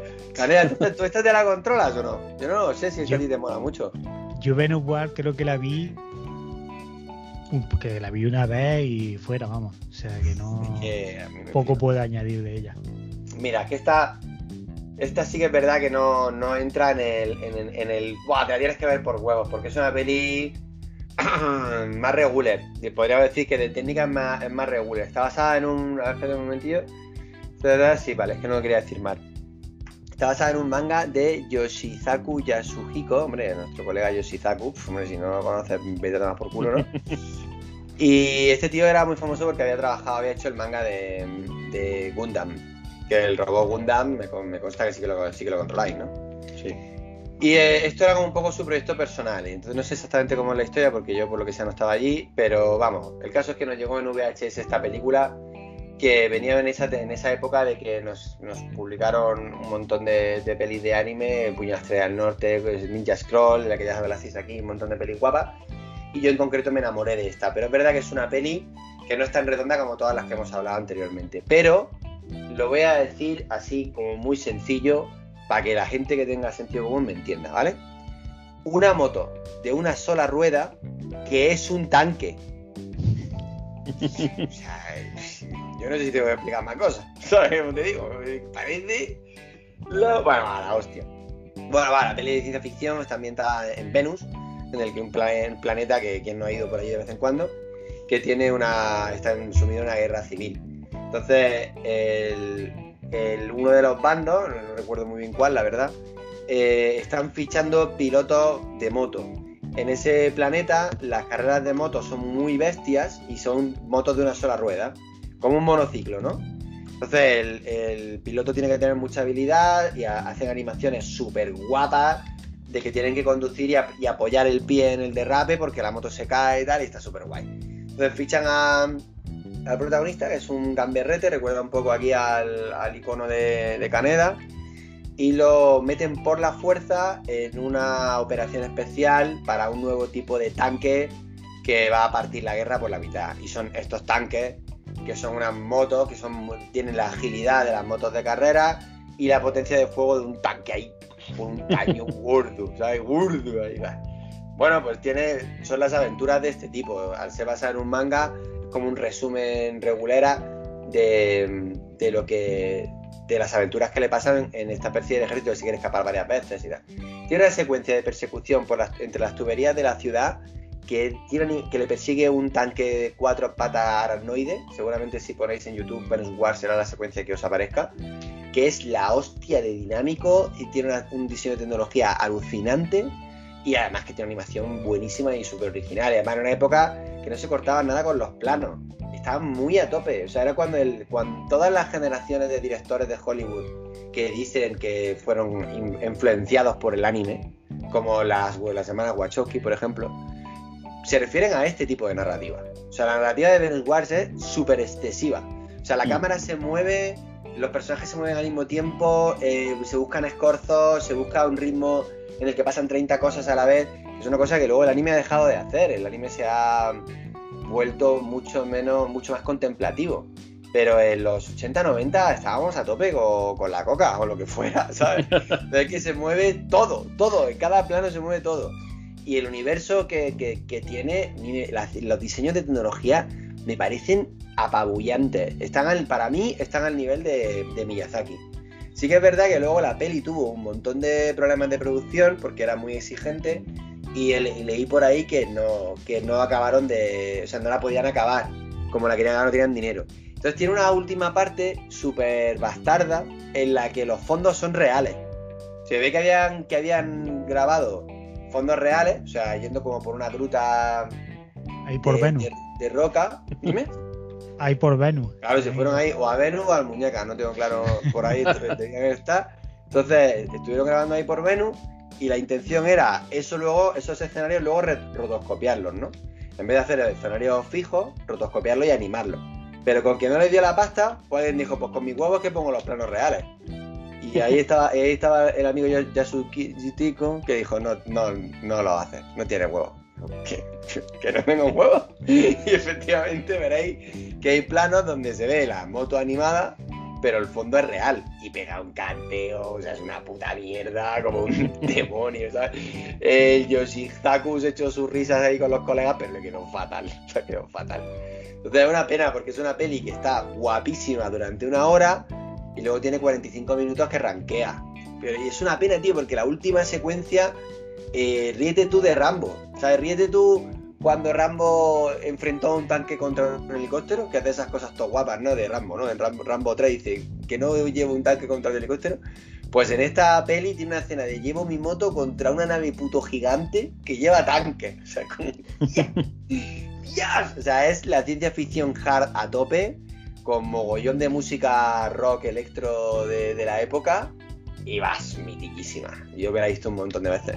La verdad que es muy, es a diferencia de las otras que hemos hablado, esta es muy hija de su época. Está, tienes que verla con ganas porque, porque hay muchas cosas que han pasado de moda. La prota me lleva un cardao que ya me gustaría a mí tenerlo ahora, ¿sabes? Pero vaya, di- disfrutona. A mí esta peli me parece disfrutona. Si te mola la ciencia ficción y, y la acción y la acción hard, o sea, esta peli merece la pena verla, tío. Lo que pasa es que también pasa lo mismo con las otras, tío, que cuesta un montón de encontrarla. Yo esta no la tengo. Ya te la tengo en VHS, pero no- nunca la he conseguido ni en DVD ni en Blu-ray. Me parece que en DVD hay una edición eh, inglesa o americana. Que esta cuando vaya a ver al Canadá me la agencio fijo. Pues es la pena de estas pelis. Pero bueno, eh, yo la, recuerdo, no sé dónde la vi. Incluso. Pero la, la escena que de la que hablaba sí que me pareció acojonante. La persecución esa. Y, el, y si queréis, vamos a pasar a esta que también yo creo que es un clásico también. Que, que yo creo que la, nombramos de pasada en el, en el otro programa, pero no hablamos de ella como tal, que es eh, Doji. También es un clasicazo. Y mm, del año que estoy viendo aquí, Qué película. Del hay que 93. hablar- Del Aquí hay que 93. hacer una sección, Canel. Hazte una sección. Testimonio. Esto... Confesiones. Esto... Confesiones, queridos cuéntanos, amigos. Canela, cuéntanos. O sea, que, que- queridos amigos que vais de listillo aquí hablando de la animación, di la verdad. ¿Cuántas veces, qué te has visto más veces? ¿Pero Tsukido y Akira? Hablemos de paja. A mí me encanta, tío, que ahora la peña, ahora la- el rollo postmoderno, ahora la peña habla de Tsukidoji como la gran película de animación no infravalorada y tal. ¿Qué me estás contando? Pero la peli de las pajas, tío, me estás contando, tío. O sea, Pero además, sí, ahora resulta que no nos hacíamos paja. Ahora resulta que todos veíamos Tsukidoji por la calidad de la historia. ¡Venga, hombre! que además estaba en, en el videoclub, la tenían en la sección del porno. Nos ha jodido. O sea, que... si es que eso ya no te indica de qué va la película, yo ya no sé qué más tienen que hacer. Vamos, tenían que entrar a la cortina. O sea, eso no lo hacía cualquiera, tío. Urosuhidoji estaba en las estanterías del videoclub junto a New Angel, la, la de Eugene. O sea, decía, vamos, no, si la cogías no era por. No, que me han dicho que tiene una trama muy profunda que me encanta. y Es que me gusta mucho la historia de demonio. Y la venganza. Qué buena animación. Claro, sí, es que la animaba, no, no sé qué, testimonio, sí, He oído que está animada Mira a que 24 lo- fotogramas por animado que estabas tú viendo la película. A ver, yo quiero, quiero aquí confesiones. ¿Cuándo la visteis? ¿En qué condiciones la visteis? ¿Dónde estaba vuestra madre? Mira, yo precisamente la vi en casa de un colega una noche que estábamos muchos colegas y fue precisamente de ya, ya coleguillas del tío del videoclub de eh, ¿sabes? pues de venga los chavales le- nos dejó alquilarla y fue ahí detrás y todo "Joder, tío qué guapa está". y efectivamente ¿sabes? cumplió expectativas todos allí viendo como diciendo ay mira que estoy viendo que salvaje esto mira qué pollo más grande Bueno, mira que puño y mira cuánto. A ti, tú, Alfonso, ¿tú cuándo la viste? Ya ni me acuerdo, macho. Yo Pero la- la, vi- ¿la viste de mayor Sí. o de chiquitillo? No, yo creo que más, más la vi después. Ojo, al final de los 90 o así. Ya, tío, Y, y me acuerdo, vamos, la- las escenas las más míticas con los tentáculos y tal. Y no me acuerdo mu- mucho de la peli, pero vamos. Pues, Eh, tenía- te deja- tenía- te deja. La verdad, es que, la verdad es que tenía argumentazo, eh, te lo cuento, pero vamos. No, en serio, lo tenía, lo tenía. No era la razón por la que veíamos la peli, pero lo tenía, lo tenía. Yo creo que sí, yo creo que sí. Mira, tío, yo recuerdo perfectamente que la estaba viendo en el vídeo de. O sea, yo creo que esta la consiguió mi hermano Raúl, no me acuerdo muy bien cómo, mi hermano mayor. Y yo debía tener, no sé, 13 años, o qué sé, 13 o 14 años, así. Y la estaba viendo en el salón y estaba mi madre en la cocina. Y de pronto empiezan a follar. Y, "Ah, guapa". Pero claro, te- era la época de que un montón de pelis. Yo creo que mi madre ya estaba acostumbrada a que viéramos violencia y acción. Y por lo que sea en esa época a las madres les parecía bien eso. Pero, pero claro, en esta peli yo- salen unos monstruos, empiezan, no sé qué, hay tres mundos, el mundo de los hombres bestias, el mundo de- del Tokio actual, no sé qué. Y va a venir una. Hay una profecía de que vendrá una criatura que se llama el Chojin, como el rapero, que, que va a equilibrar los mundos y tal. Y dice, bueno, pues, guay, no sé, estoy viendo una el peli de. Claro, que va a equilibrar el mundo el Chojin que me había, me había una peli pues, de acción con demonios y sus cosas y tal. Y de pronto empiezan a follar ahí de una manera. Los demonios ahí reventando a las muchachas con unos jadeos que flipa. Que viene mi madre al, al salón echando hostias. Por casualidad, pilló una escena en la que no estaba pasando nada, ¿sabes? Y me dice, pero bueno, ¿qué estás viendo? Y yo, nada, es una peli de monstruos. Me dice, y mi madre, que no sé cómo decirlo, dice, que me ha parecido que estaban bueno, pero claro, se estarían peleando, ¿no? Y yo, claro, claro, se estarían peleando. Hombre, si, si esos pollones no eran monstruos, yo ya no sé qué es un monstruo, vamos, pero. Mi pobre madre se volvió a sus quehaceres engañada por su hijo y yo aproveché y vi un pajote viendo aquella peli. bueno, a ver, la historia es que está, está basada en un manga. En la época en la que había mucha censura en el manga. Y el señor Toshio Maeda eh, quería hacer una historia sexual, gore, porque además era, una- era un. esto de- de- debía ser el manga. Estoy intentando decirlo bien. Yo creo que debía ser de los 70 o principios de los 80 o así. Y estaba mucho el rollo Greenhouse y este rollo un poco el destape con mezclado con el gore y todo como muy, muy interrelacionado, ¿no? Pero en el manga no se podían hacer penes. Entonces, para, para esquivar esa, esa censura, el colega se inventó esta idea de que los monstruos de su mundo no tenían cigotes, tenían tentáculos. Entonces, eso sí le permitían eh, dibujarlo sin tener que poner la típica manchita de censura. Entonces publicó su manga Urotsuki Doji, que además se publicó no hace mucho tiempo en España y es bastante feo. Tiene un estilo así muy realista, un poco, un poco rancio, que, que no mola mucho. Pero el, el OVA este, con el rollo de que tuvo bastante éxito por la violencia y el sexo que tenía, lo pilló Hideki Takayama, otro colega nuestro que viene mucho por el barrio. Que, que este fue el que le dio un poco, renovó el estilo de la película, cogió a un director de arte que en ese momento estaba trabajando muchísimo y que hizo un trabajo de puta madre, porque los diseños son súper guapos. Y le metió un pastón que flipa a la película, porque la peli está animada, que no veas, tiene unos efectos especiales brutales, que para eso, o sea, era una peli de alto presupuesto. No era un hentai de estos de los que veis ahora en Pornhub, los que lo veis, porque yo no lo veo, yo no veo esas cosas. Yo, que- me, me han contado que hay, vaya. yo no sé. ¿El qué? ¿Qué has dicho? Luego te lo explica tu madre. Que. Eso ha sonado feísimo. Que, que- que Madre, lo del hentai. Ay, bueno, me- tú me entiendes, cariño. Que, que bueno, eso, que me han contado que hay gente ahí en las redes sociales, tío. Yo qué sé, lo del internet, yo que eso no lo sé. Pero vamos, que ahora el hentai es de muy baja calidad, con muy poco frame, muy, muy mal dibujado normalmente. Pero esto era una peli de animación. O sea, la calidad de la animación estaba perfectamente a la altura de Alita o de, o de Venus Wars. De Akira no, pero de las otras dos, perfectamente. ¿Sí o no? Total. Sí, sí. Y entonces te cuenta la historia esta de que el chabón Chavilla que es un pajillas, pues acontece que, que es el chollín. Y que si no, él no se lo esperaba tampoco, ¿eh? O sea, él estaba en su rollo intentando ligar con, con una chavalilla ahí del instituto. Y a, a lo que se quiere dar cuenta, le sale un pollo del tamaño de Como el chollín. O sea, Es que, es que es verídico. es verídico. Bueno, la escena de, de- que no quiero me acuerdo cómo llegaban hasta ahí, pero hay una escena en la que van a un hospital y él, el chaval está ahí, que, yo no recuerdo bien si era, creo que era como que cuando se ponía cachondo o con la energía sexual o cuando se o cuando se cabreaba lo que sea, el demonio, el, el demonio este del Chollín se descontrolaba. Y el caso es que se pone monstruoso y empieza a violar a una enfermera. No contento con ello, la destruye desde dentro con el tamaño de su rabo y empieza a crecer de manera exponencial, a multiplicarse sus pollas y a pegar latigazos tan grandes que parte el hospital por la mitad. O sea, vamos, es prácticamente lo que pasa en los conciertos de Chollín. Es lo mismo, vamos. O sea,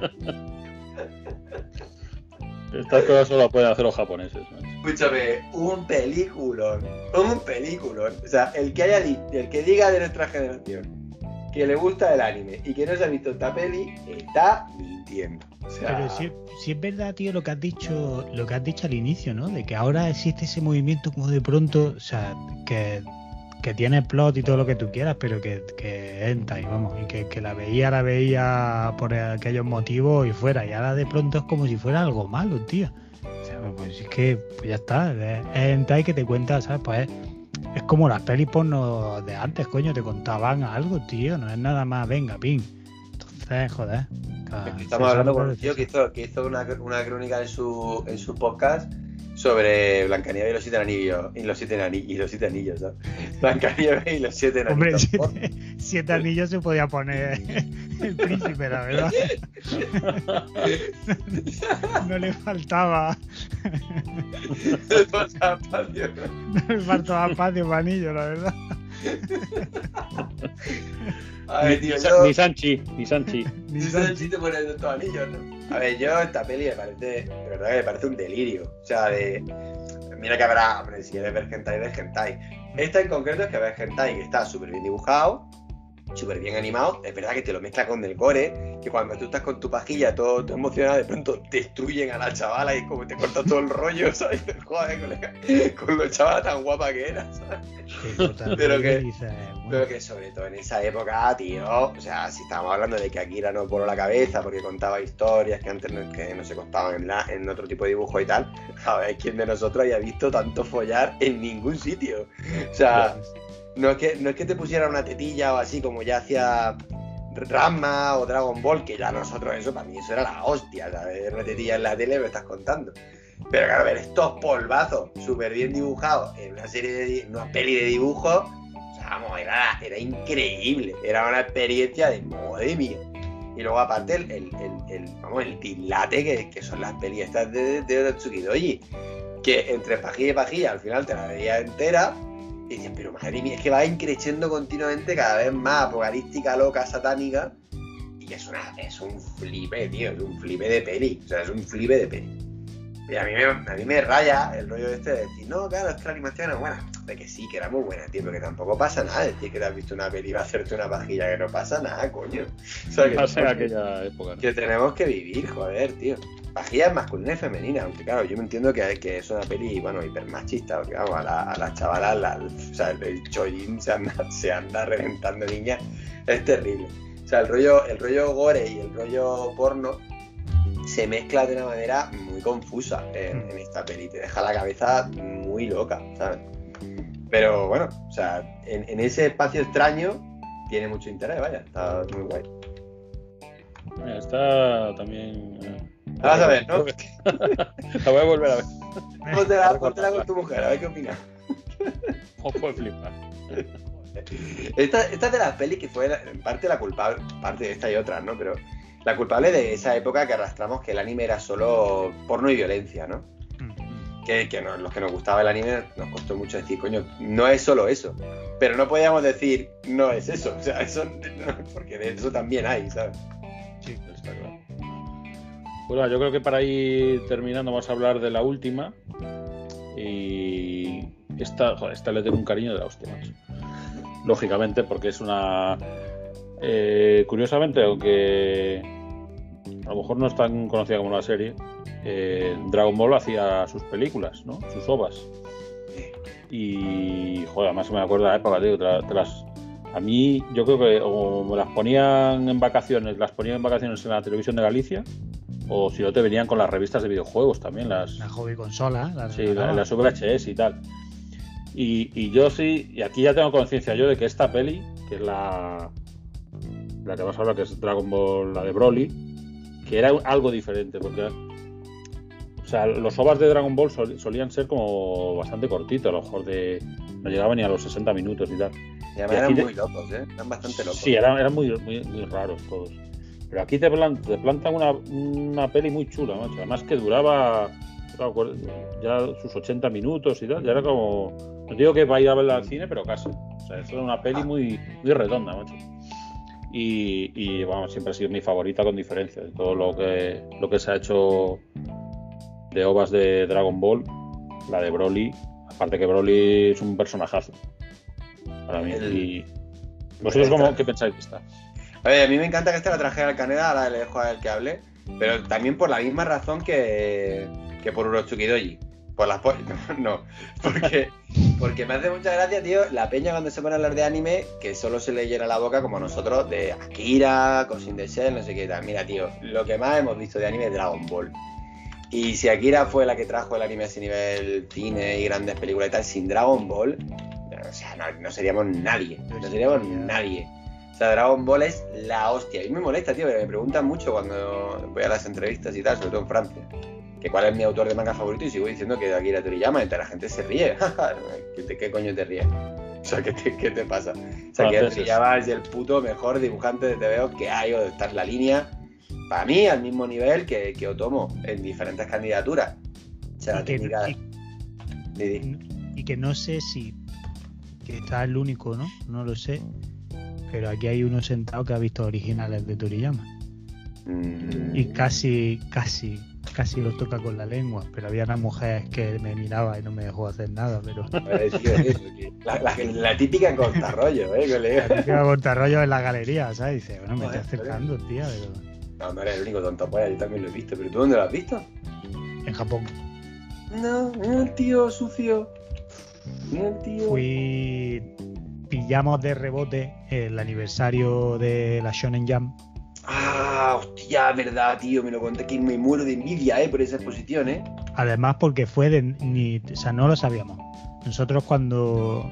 cuando nos quedamos en Tokio estuvimos como dos semanas, pero Tokio en sí misma no la planificamos. Decidimos, pues cada día nos vamos y ya es por lo que vaya sucediendo, ¿no? Dejamos que la vida nos, nos guiara. Y paseando por, por donde está donde estaba esta exposición, que es una galería de arte que está como en una zona que es como en lo alto de una colina, tal. Claro, pues íbamos ahí caminando y de pronto veo carteles colgados por toda la calle, por todos lados, digo, tío puta, y esto de la Shonen Jam, tío, intentando con el móvil a ver traducir y tal, total, que seguimos las señales y efectivamente, pues era una, una exhibición que celebraba el 50 aniversario de, de Shonen Jam.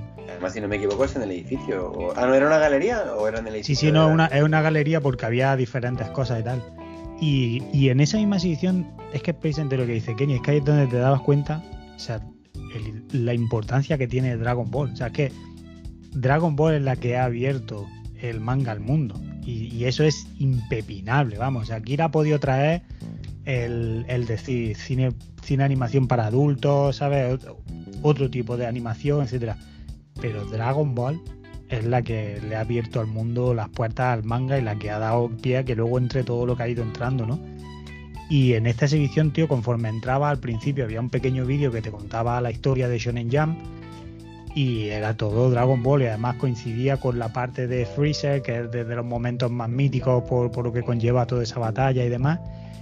Y, era como muy guapo, tío, y me flipó mogollón porque te contaban, eh, te dabas cuenta del tema de Dragon Ball, ¿no? De la cantidad de números que se imprimieron del- de, ese número de Freezer en concreto, de cuando fue a salir, que se hizo una tirada de no sé cuántos millones. O sea, esa- o sea, eran unos números que decía, es que esto es una puta locura, porque además eran números de solo para el mercado japonés.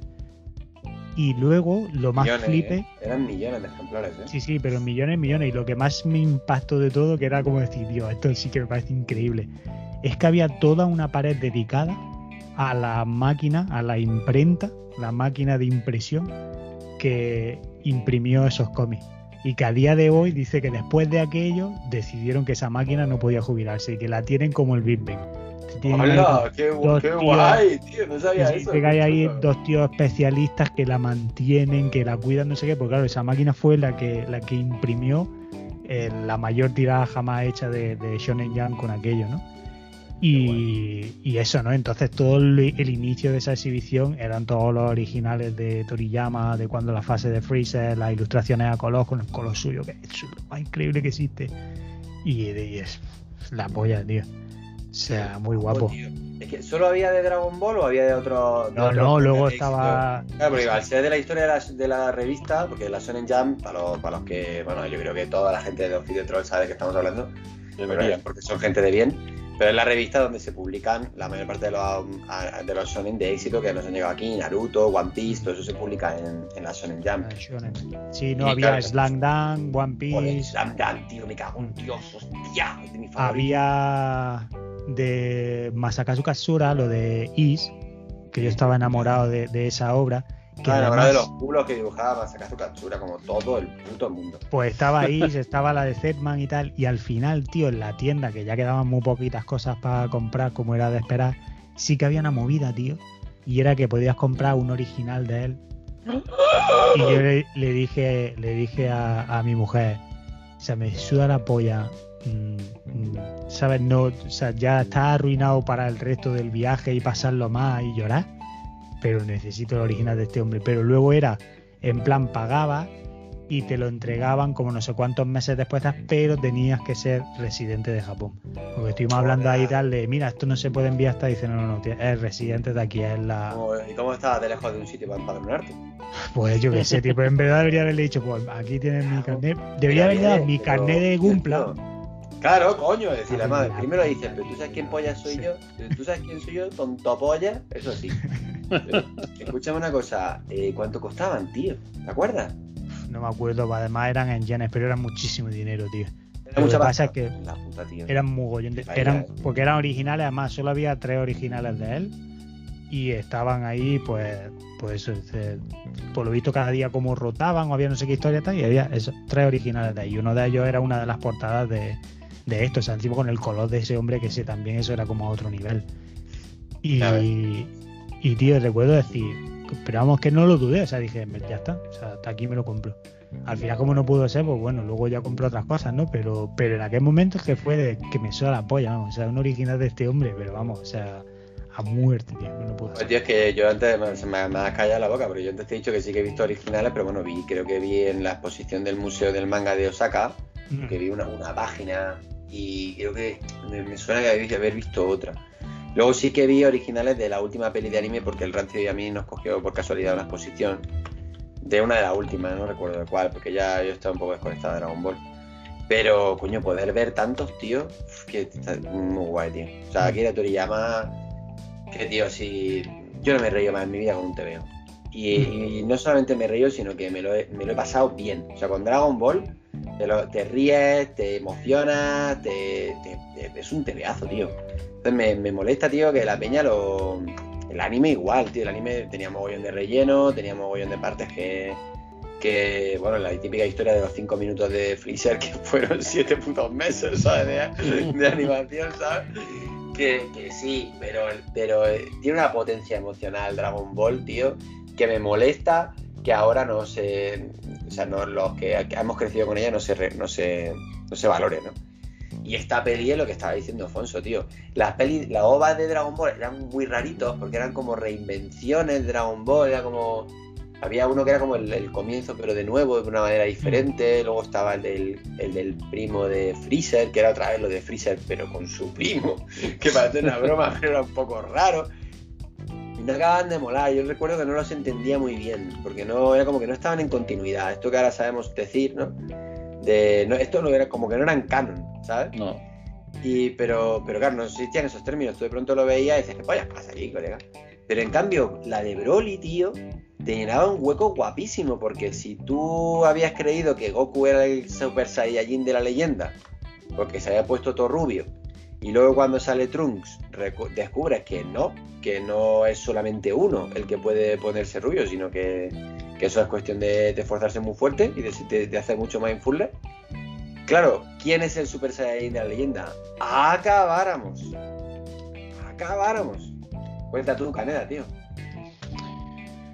Pues. mm, Es que un pepino este peli. Eh, eh, a ver si me acuerdo bien, ¿eh? Porque ah, de hecho ahora tengo mucho más recuerdos de la, de la que han estrenado hace poquito, la vuelta hasta de Broly. Yo no la he visto, tío. ¿Está guapa? Uf, a mí no me moló nada, pero bueno. Eh, gusto, sí, es, muy nostálgica. Yo lo encontré así, de pues bueno, si no la hubieran enseñado tampoco hubiera pasado nada y ya está. Pero la movida es que eh, se supone que, que, si recuerdo correctamente, era que Broly nacía a la vez que. Qué cacarón. eh, Sí, que que Kakarot, exacto. Compartían, ¿cómo era? Que compartía, o sea, lo hacían en el mismo momento, en el mismo instante, ¿no? Entonces era como que los dos podrían ser el, el de la leyenda, ¿no? Exacto. Y cuando se ven que Broly es claramente más poderoso, pues dicen, vamos a quitarle a este de en medio y dejamos al otro. y eso es lo que hacen. Y en esta película, pues, Broly aparecía aquí. Y es que yo recuerdo, pues bueno, aquí ya estaba el tema de los Super Saiyan, ya estaba súper a tope, porque aquí Gohan ya estaba además en segunda transformación, toda la pesca. Y Esto era como justo, como justo después de Freezer, ¿no? No, de, de Célula. Justo Sí. después de Célula. Y luego eso, que es otro de ellos. Lo que pasa que, pues, ¿sabes? Freezer o Célula tal, al final eran monstruos, ¿no? Por decir de alguna manera. Pero Glory es, es otro Super Saiyan como ellos, tío. Un hermano. Y la peli, tío, es que yo recuerdo además, precisamente, yo la vi con los VHS que regalaban en la, en la hobby consola, que ahí fue donde fui coleccionando los ovas de, de bola de dragón, tío. Y recuerdo que esta especialmente fue como decir, pero bueno, qué peli más guapa, tío.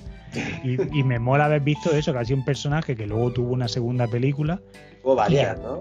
Sí, eh, creo que son eso, es como una trilogía, porque tuvo esta segunda que vino poco después y ahora la que se ha estrenado ahora, que se ha recuperado el personaje de Broly, que viene ahí aún más poderoso. Y que sé es que es guapísima. Yo creo que es de las más recomendables, sin lugar a dudas, de todas las pelis que hay de Bola de Dragón. Esta, junto contra la que te hace resumen de célula, para mí son de las más chachi.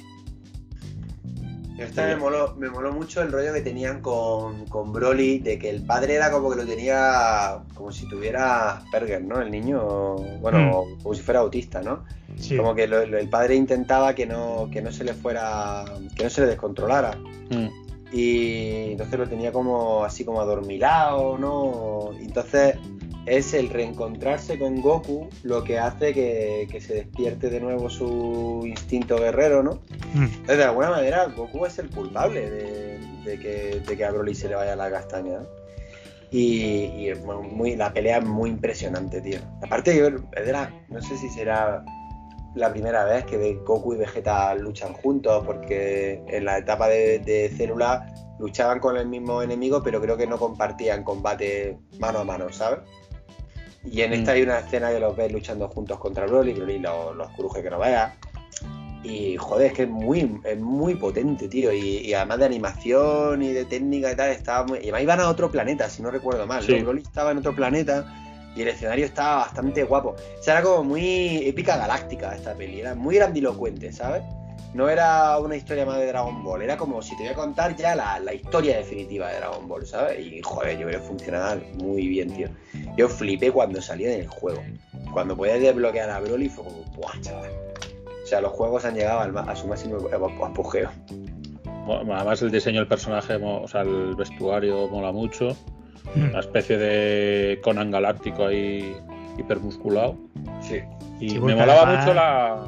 Sí, me molaba mucho la parte de. que te- no sé si era modo de flashback en la peli, pero que te metía más historia de, del rey Vegeta, el padre de Vegeta y tal, y no sé Sí, qué. sí, sí. Y a mí siempre que me hablaba de esa época de los Saiyans y tal, me molaba mazo. tío. Mm, A mí la otra peli que me gusta mucho es la de Braddock, la del padre de Goku. Que Mm, lucha, lucha, por, lucha por defender el planeta Vegeta. También, también está guay. Pues es eso, sí, es como. Fíjate que nos han dicho 20 veces que los Super Saiyan eran unos cabrones, pero por alguna razón le tienen nostalgia, ¿verdad? De, joder, si no lo hubiera destruido Freezer, a lo mejor hubieran molado, ¿no? Qué guay, tío. Qué, mitolo- qué mitología más simplona y al mismo tiempo más carismática tiene Dragon Ball. Es alucinante. Es que Pero sí. bueno, que el, el, el- A ver, que el momento de que Son Goku se hizo Super Saiyan, yo creo que eso fue, pues ni, ni, ni cuando. O sea, ni en el mejor programa de Sálvame del Lux ha sucedido algo tan épico. Algo tan épico, ¿no? como eso. O sea, yo, tío, yo lo tengo en lo. Bueno, tengo un recuerdo fantástico, pero cargado de frustración, porque yo veía Dragon Ball, o sea, lo, lo- lo más guapo que yo pude hacer en mi infancia, probablemente mucho mejor que las pajas con Doji, era que en Navidad venían mis primos, a los cuales debo mucho, de Alicante, y se traían como 7 u 8 VHS de Dragon Ball grabada todos los días del canal Nou y el TV3. Porque en Andalucía ya no se habían quitado Dragon Ball. mm, Entonces no, no, no la emitían.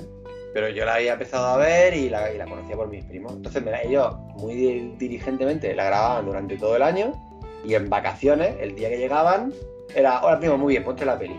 Nos veíamos, nos pegaba un atracón de 40 o 50 capítulos seguidos de Dragon Ball.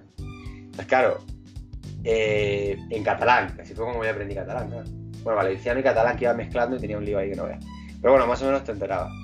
Y, el, y claro, imagínate el subidón de verte toda la temporada de, de Namek del tirón. O sea, estábamos los siete primos subidos en los sofás que nos iba a dar un ataque. Entraba mi padre y decía, ¿qué polla os pasa, colega? Nosotros, papá, me cago en la puta. Yo para que mi padre le entendiera, digo, mira, papá, esto es mejor que la Copa de Europa. Porque mi padre había, había que hablarle en términos futboleros, si no, no comprendía nada de la vida. Y, y me decía, bueno, pues ya está, si es la Copa de Europa, pues tendrá que, tendréis que disfrutarla. Pero vamos, era toda la noche despiertos viendo bola de dragón y acabábamos con un subidón, colega, era como un ataque de azúcar. Claro, yo llegaba al día siguiente, o bueno, al final de las vacaciones, al cole, y le contaba a mis colegas que el Goku se volvía rubio y me trataban de tarao, ¿sabes? Es como, tío, ¿quién no- ya, yo- ya, ya me escuché, me sentía Pandora, ¿sabes? Con el. No, Pandora no, la que. Ahí. La que tenía la maldición de ver el futuro pero no poder impedirlo. O sea, yo hablándole a todos mis amigos de las cosas tan guapas que había visto y nadie me creía. Digo, bueno, tengo la maldición de saber más que vosotros, pero ya veréis lo que yo he visto. Qué pasada de serie, tío. Claro, yo eso, yo eso lo descubrí por el típico estudiante de intercambio del colegio y, y eh, que era un chaval japonés, vaya. Y traía, traía eso. Y yo recuerdo cuando lo veíamos que decía, son mentiras, hombre. Dice cocaína, subnormal. Ven, puédete ahí, tanto intercambio de polla. Y luego, fíjate. ¿eh? Y luego en tu cara, ¿sabes? Pero si se hagan, mus musicón, tío. Yo no sé el, lo, simple que es el tan, tan, tan. Tan, tan, tan. Tan, tan, tan, tan, tan, tan, tan, tan. tan, tan, tan tan. Ya quisieran los Vengadores tener música. Pero que son tres putas notas, 14 capítulos, ¿sabes? La misma banda sonora. tío. Y yo flipando cada nota, tío. Qué pasada, colega. Qué guay. Pues sí, tío, de peli de anime, tío, que hay que, o sea, hay que recuperar la ilusión por verse pelis de anime que no sean. Es que están muy bien los Your Name, que están muy bien los. No sé, los. Coño, ya Stussy también, ¿sabes? Promario. La- lo- las pelis del Miyazaki, pues la- las, las que hemos hablado aquí, ¿no? Akira, no sé qué. Todo eso está muy bien. Pero también hay que verse pelis por las flipantes. Por verse pelis por fliparlo. Porque no hay que. No, nunca en la vida, tío, tendríamos que renunciar a un ratico de volver a tener 12 años, tío. Sí, no busquéis. No busquéis eso, la peli de moda. El I will be your name. Y luego sentirte más si, si dices, no, a mí no me ha gustado porque a todo el mundo le ha gustado. Eh, hay, que, hay que abrirse más. Y de hecho, eh, tomando un poquito lo que dice Kenny, yo creo que además ahora estamos viviendo un segundo amanecer en, en animación. Y probablemente el punto de inflexión va a suceder ahora el 23 de septiembre cuando se estrene Star Wars Visions y de pronto veamos lo que los nuevos estudios de animación japonesa están realizando y, y se vuelva de nuevo a, a pedir, ¿no? Entre eso, la llegada de, de Evangelion a, a Netflix, el que ahora Amazon tenga Ah, los derechos de las películas y haya estrenado a nivel mundial la última película. O sea, yo creo que está habiendo un nuevo amanecer y creo que eso nos va a dar oportunidad de empezar a descubrir mogollón de obras. Luego tenéis plataformas como Crunchy, Crunchyroll y todas estas, ¿no? Pero que sobre todo, sí, es guay ver pelis de culto, es guay estar al tanto con las que más suenan, ¿no? Que por algo también, ¿sabes? Si el río suena porque agua lleva. Pero es muy importante eh, consumir ahí al, al máximo, intentar ver de, de todo lo posible. Porque encontraréis joyitas y, y siempre hay alguna que otra peli que, al- que a lo mejor ha sido más menospreciada, pero luego la piensas y cuanto más la piensas y dices, joder, en verdad es que estaba bastante guapa, tenía cosas bastante chulas. No, y verlas porque, y verlas porque, porque molan. O sea, Mm. o sea, verlas porque son divertidas y, y sí hay cine, hay cine de emocionar, hay cine de, de alucinarlo con la técnica y tal.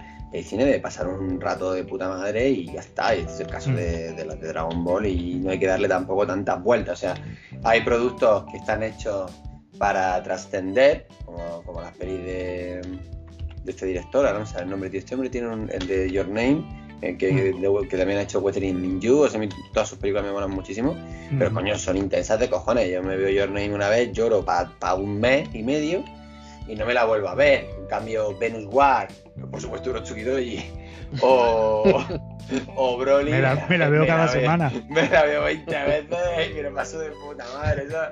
Que, ¿sabes? Son otro, otro tipo de anime. Pero bueno, yo creo que ahora hay, acaban de estrenar la nueva, el nuevo OVA de, de My Hero Academy que tiene una técnica alucinante. Yo no soy súper fan de, del anime este, me ha pillado supongo un poco mayor. Pero, pero el OVA tiene una técnica alucinante. Y efectivamente, en- luego en, en lo que tú has dicho, que no hemos hablado de Evangelion. Y yo creo que tú fuiste muy fan de Evangelion, ¿no, Caneda? Tía, yo soy muy, muy fan de Evangelion. Es que esa es otra de las grandes del anime que yo me la salto un poco porque la, porque también la considero que todavía está muy, muy en boga, ¿no? Y no hay, no hay que recomendarla porque ya todo el mundo la conoce, pero bueno, ya no. Evan- Mira, Evangelion para hilar fino, te diré que Evangelion la descubrí viendo el tráiler que incluían en la película de Broly del VHS que regalaban con las hobby consolas. Poco de lado. ¿eh? Hijo puta, ¿eh? Que además era con la canción, la de.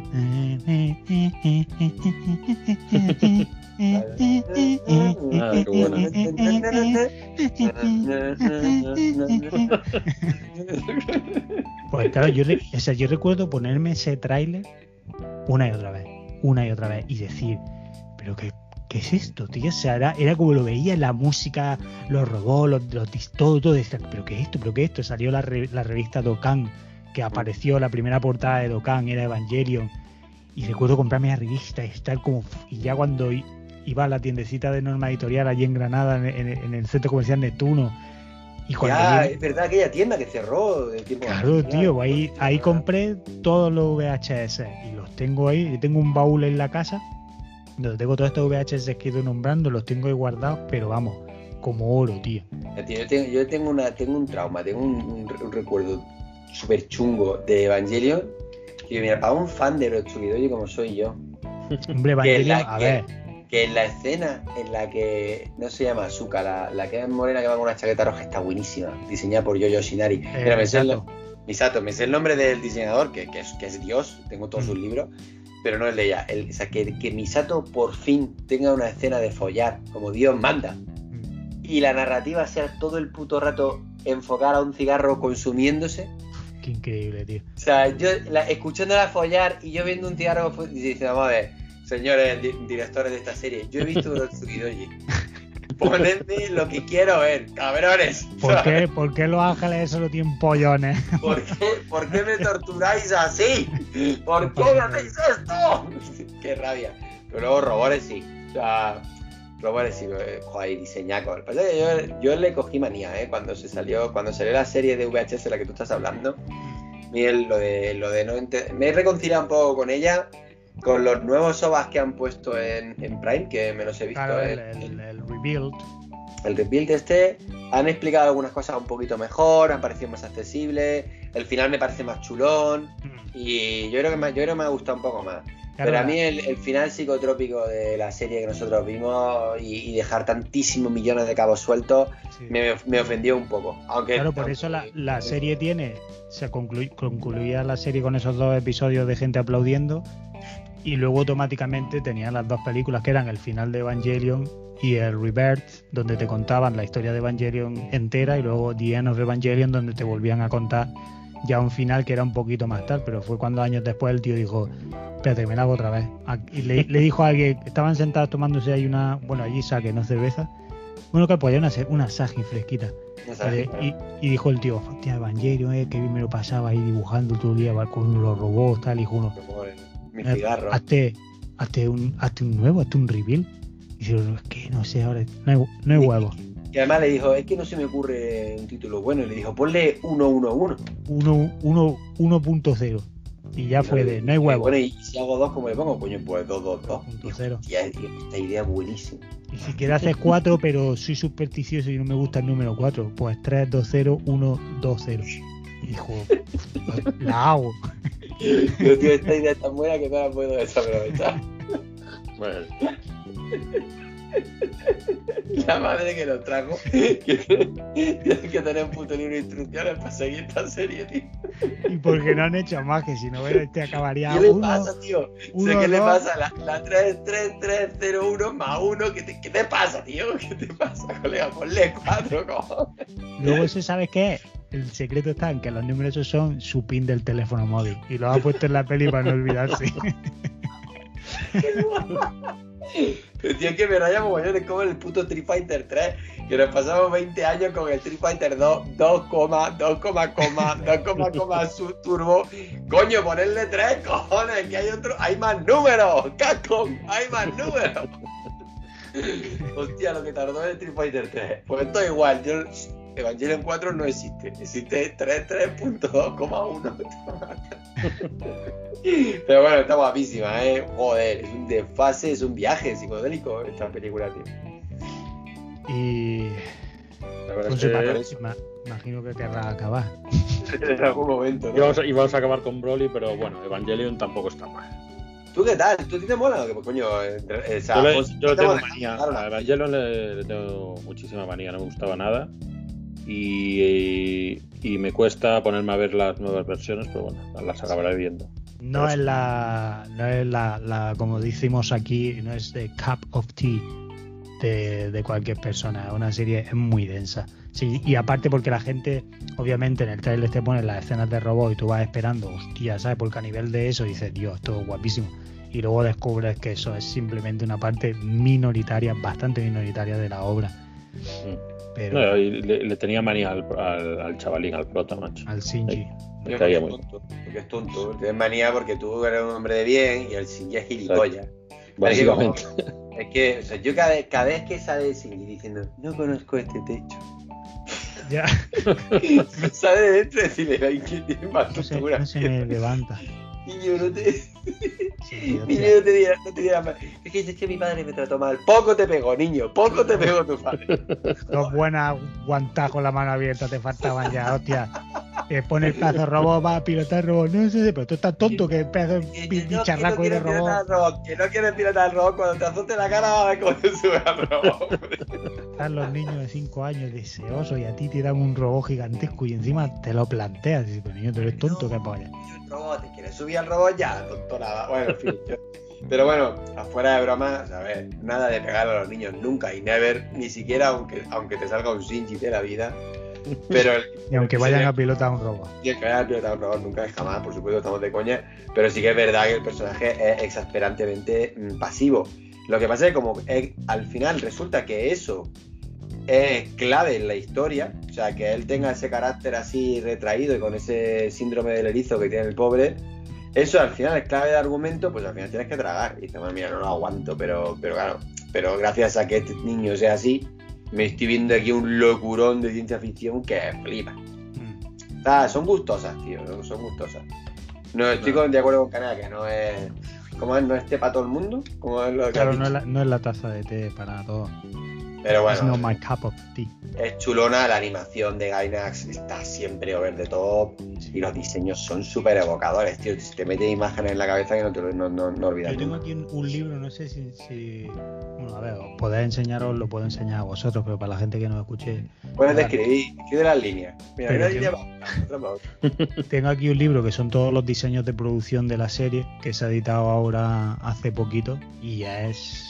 O sea, es para entretenerte, vamos. Esa es, también otra movida de decir, tío, es puta locura, colega. Cuando- Yo siempre he pensado que era una serie que, que empezaba brutalísima y que, y que siempre, para mí fue siempre para abajo.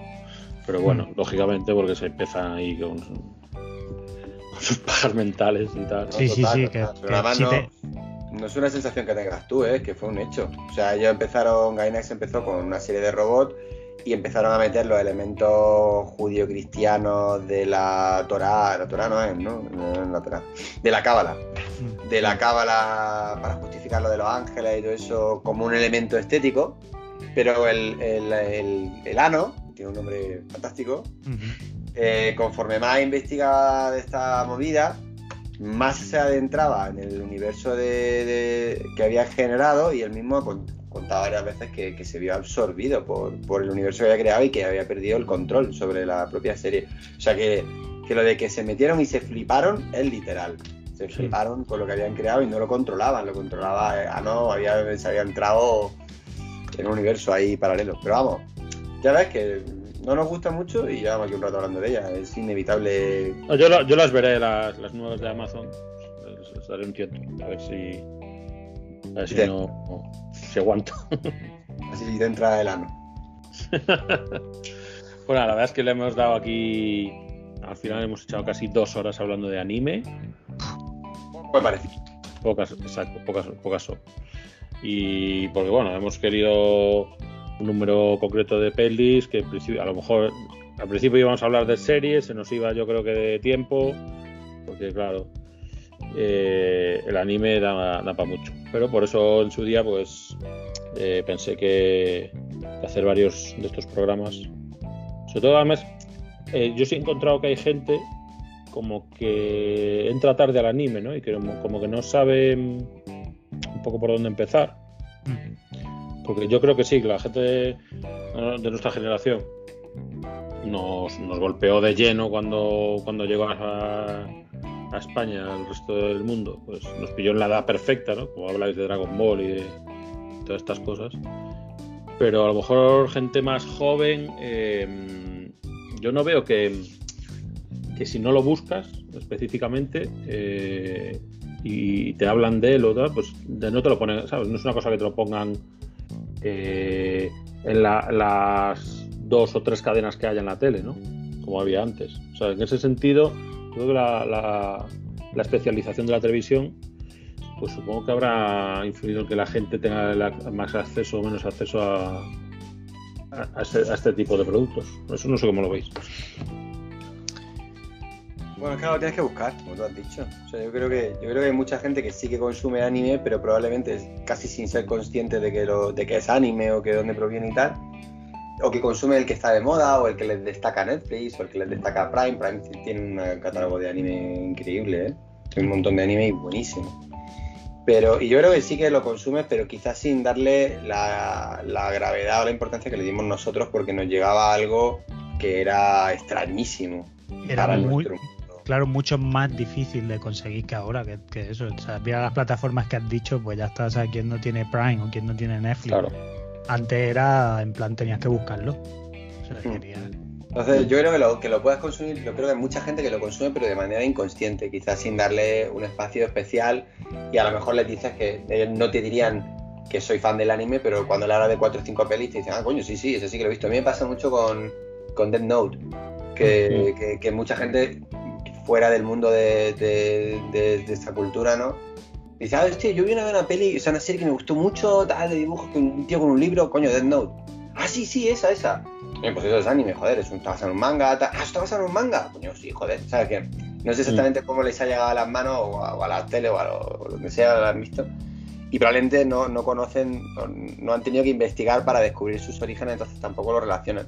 Pero yo creo que sí que la gente los. Yo creo que sí que se consume mogollón. Probablemente más que el que consumíamos nosotros, pero se le da menos importancia. Que ahora forma parte de la, de la vorágine de, de contenido que hay. Entonces también Claro. cuesta más.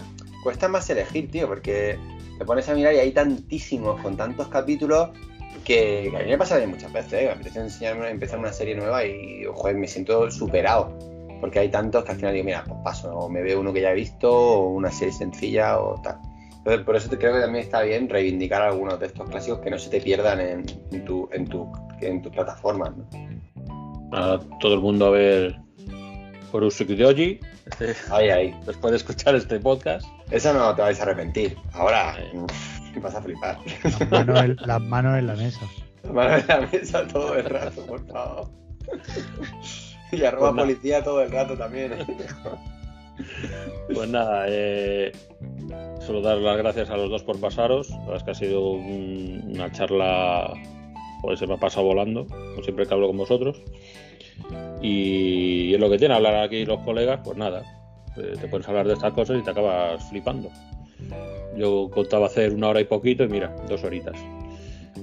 Y nada, eh, la gente que, que nos ha escuchado, pues espero que, con que solo haya una persona que lo escuche y, y se vea alguna de estas pelis de las que hemos hablado, ya habrá valido la pena. No sé qué, si queréis despedir con algo. A mí, mira, a mí me gustaría, mm, antes de, de despedirme, decir que dentro de poquito van a tener una película nueva de Ultraman, completamente animación, eh, que os va a gustar mucho. Solo. Joder, pero bueno, Caneda. ¿Qué tienes Ala, que contarme? y ala, venga. ¿Qué tienes que contarme, colega? ¡Oh, chaval! Bueno, bueno, bueno, ya hablaremos. Exclusiva, exclusiva. Qué No, es, guapo. es- tío. es oficial. Estamos trabajando en una película nueva de Ultraman que la dirige. Ya es oficial, ya no te, va a, no te va a disparar nadie. Porque Nadie me va a disparar. Eh, la, la dirige Shannon Tindall y es una película que la está haciendo íntegramente Industrial Light and Magic y, y va a ser increíble. Shannon, además, director que conoceréis, fue el, el diseñador de personajes de Cubo. eh, Coraline creo que también es un directorazo, es un puto maquinón, es un tío que tiene una pasión bestial por, por la animación, que encima en, en las sesiones de Daily te cuenta sus codeos con Otomo y con, con mega grandes y está haciendo una película que es un sueño de, de su infancia, entonces yo animo desde aquí, si no conocéis Ultraman, que le echéis un ojo para estar preparados para cuando venga, porque va a estar bastante guapa. Ahí Qué guay. Y bueno, y tú estás ahí involucrado. Yo hice el test nada más, ya no estoy currando en ella. He hecho vistazo, pero, pero sí. Puedes, puedes, puedes bichear, ¿no? Como, como el asunto. Sí, sí, o sea. La veo, o sea, sí que estoy viendo cómo, cómo evoluciona porque sigo dentro del proyecto, lo que ya no trabajo directamente en él, pero sí, está bastante Qué guay. guay. Guau. Me, me no estaba seguro si se podía decir o no. Pero lo que yo he visto me pareció súper inspirador, tío. Va a estar súper guapa, súper guapa. Nada, yo por mi parte solo agradecer que Alfonso nos haya juntado, que me paso muy bien con vosotros y más hablando de Pennywise. Y que muchas gracias al universo por los podcasts y a mis colegas por llamarme. Pues nada, muchísimas gracias a los dos. Eh, como siempre digo, espero que no muy tarde nos ve, nos podamos tomar unas cañas. Con, con- con Caneda es más complicado, pero bueno, algún día. Ya, tío, o sea, Ojalá, ojalá. arregla, arregla Londres ya de una puta vez, que me tenéis ya hasta la polla. Es que no sé, no sé qué hacen allí que Nada más que liarla todo el rato, tío. Nada, Joder. no puede ser. Que como estamos, somos una isla, vamos a nuestro rollo. Y nada, lo dicho, eh, espero que os haya gu- gustado este inicio de temporada. Creo que hemos empezado por todo lo alto. Y ahora ya de aquí, pues no sé.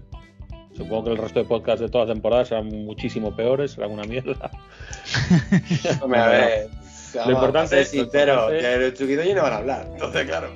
Por eso digo. Al final, eh, y nada, la gente que nos escucha, que aunque espero que ya lo hagan, que escuchen desactualizados, que escuchen scanners y la hora random. Y que son podcasts bastante mejores que este y muy molones. Y nada, un saludo para los dos, muchas gracias por pasaros y, A ti, hombre. y espero que nos escuchemos pronto por aquí, otra vez. Claro que sí, tío. Un abrazo a todos. Hasta luego. luego. Luego.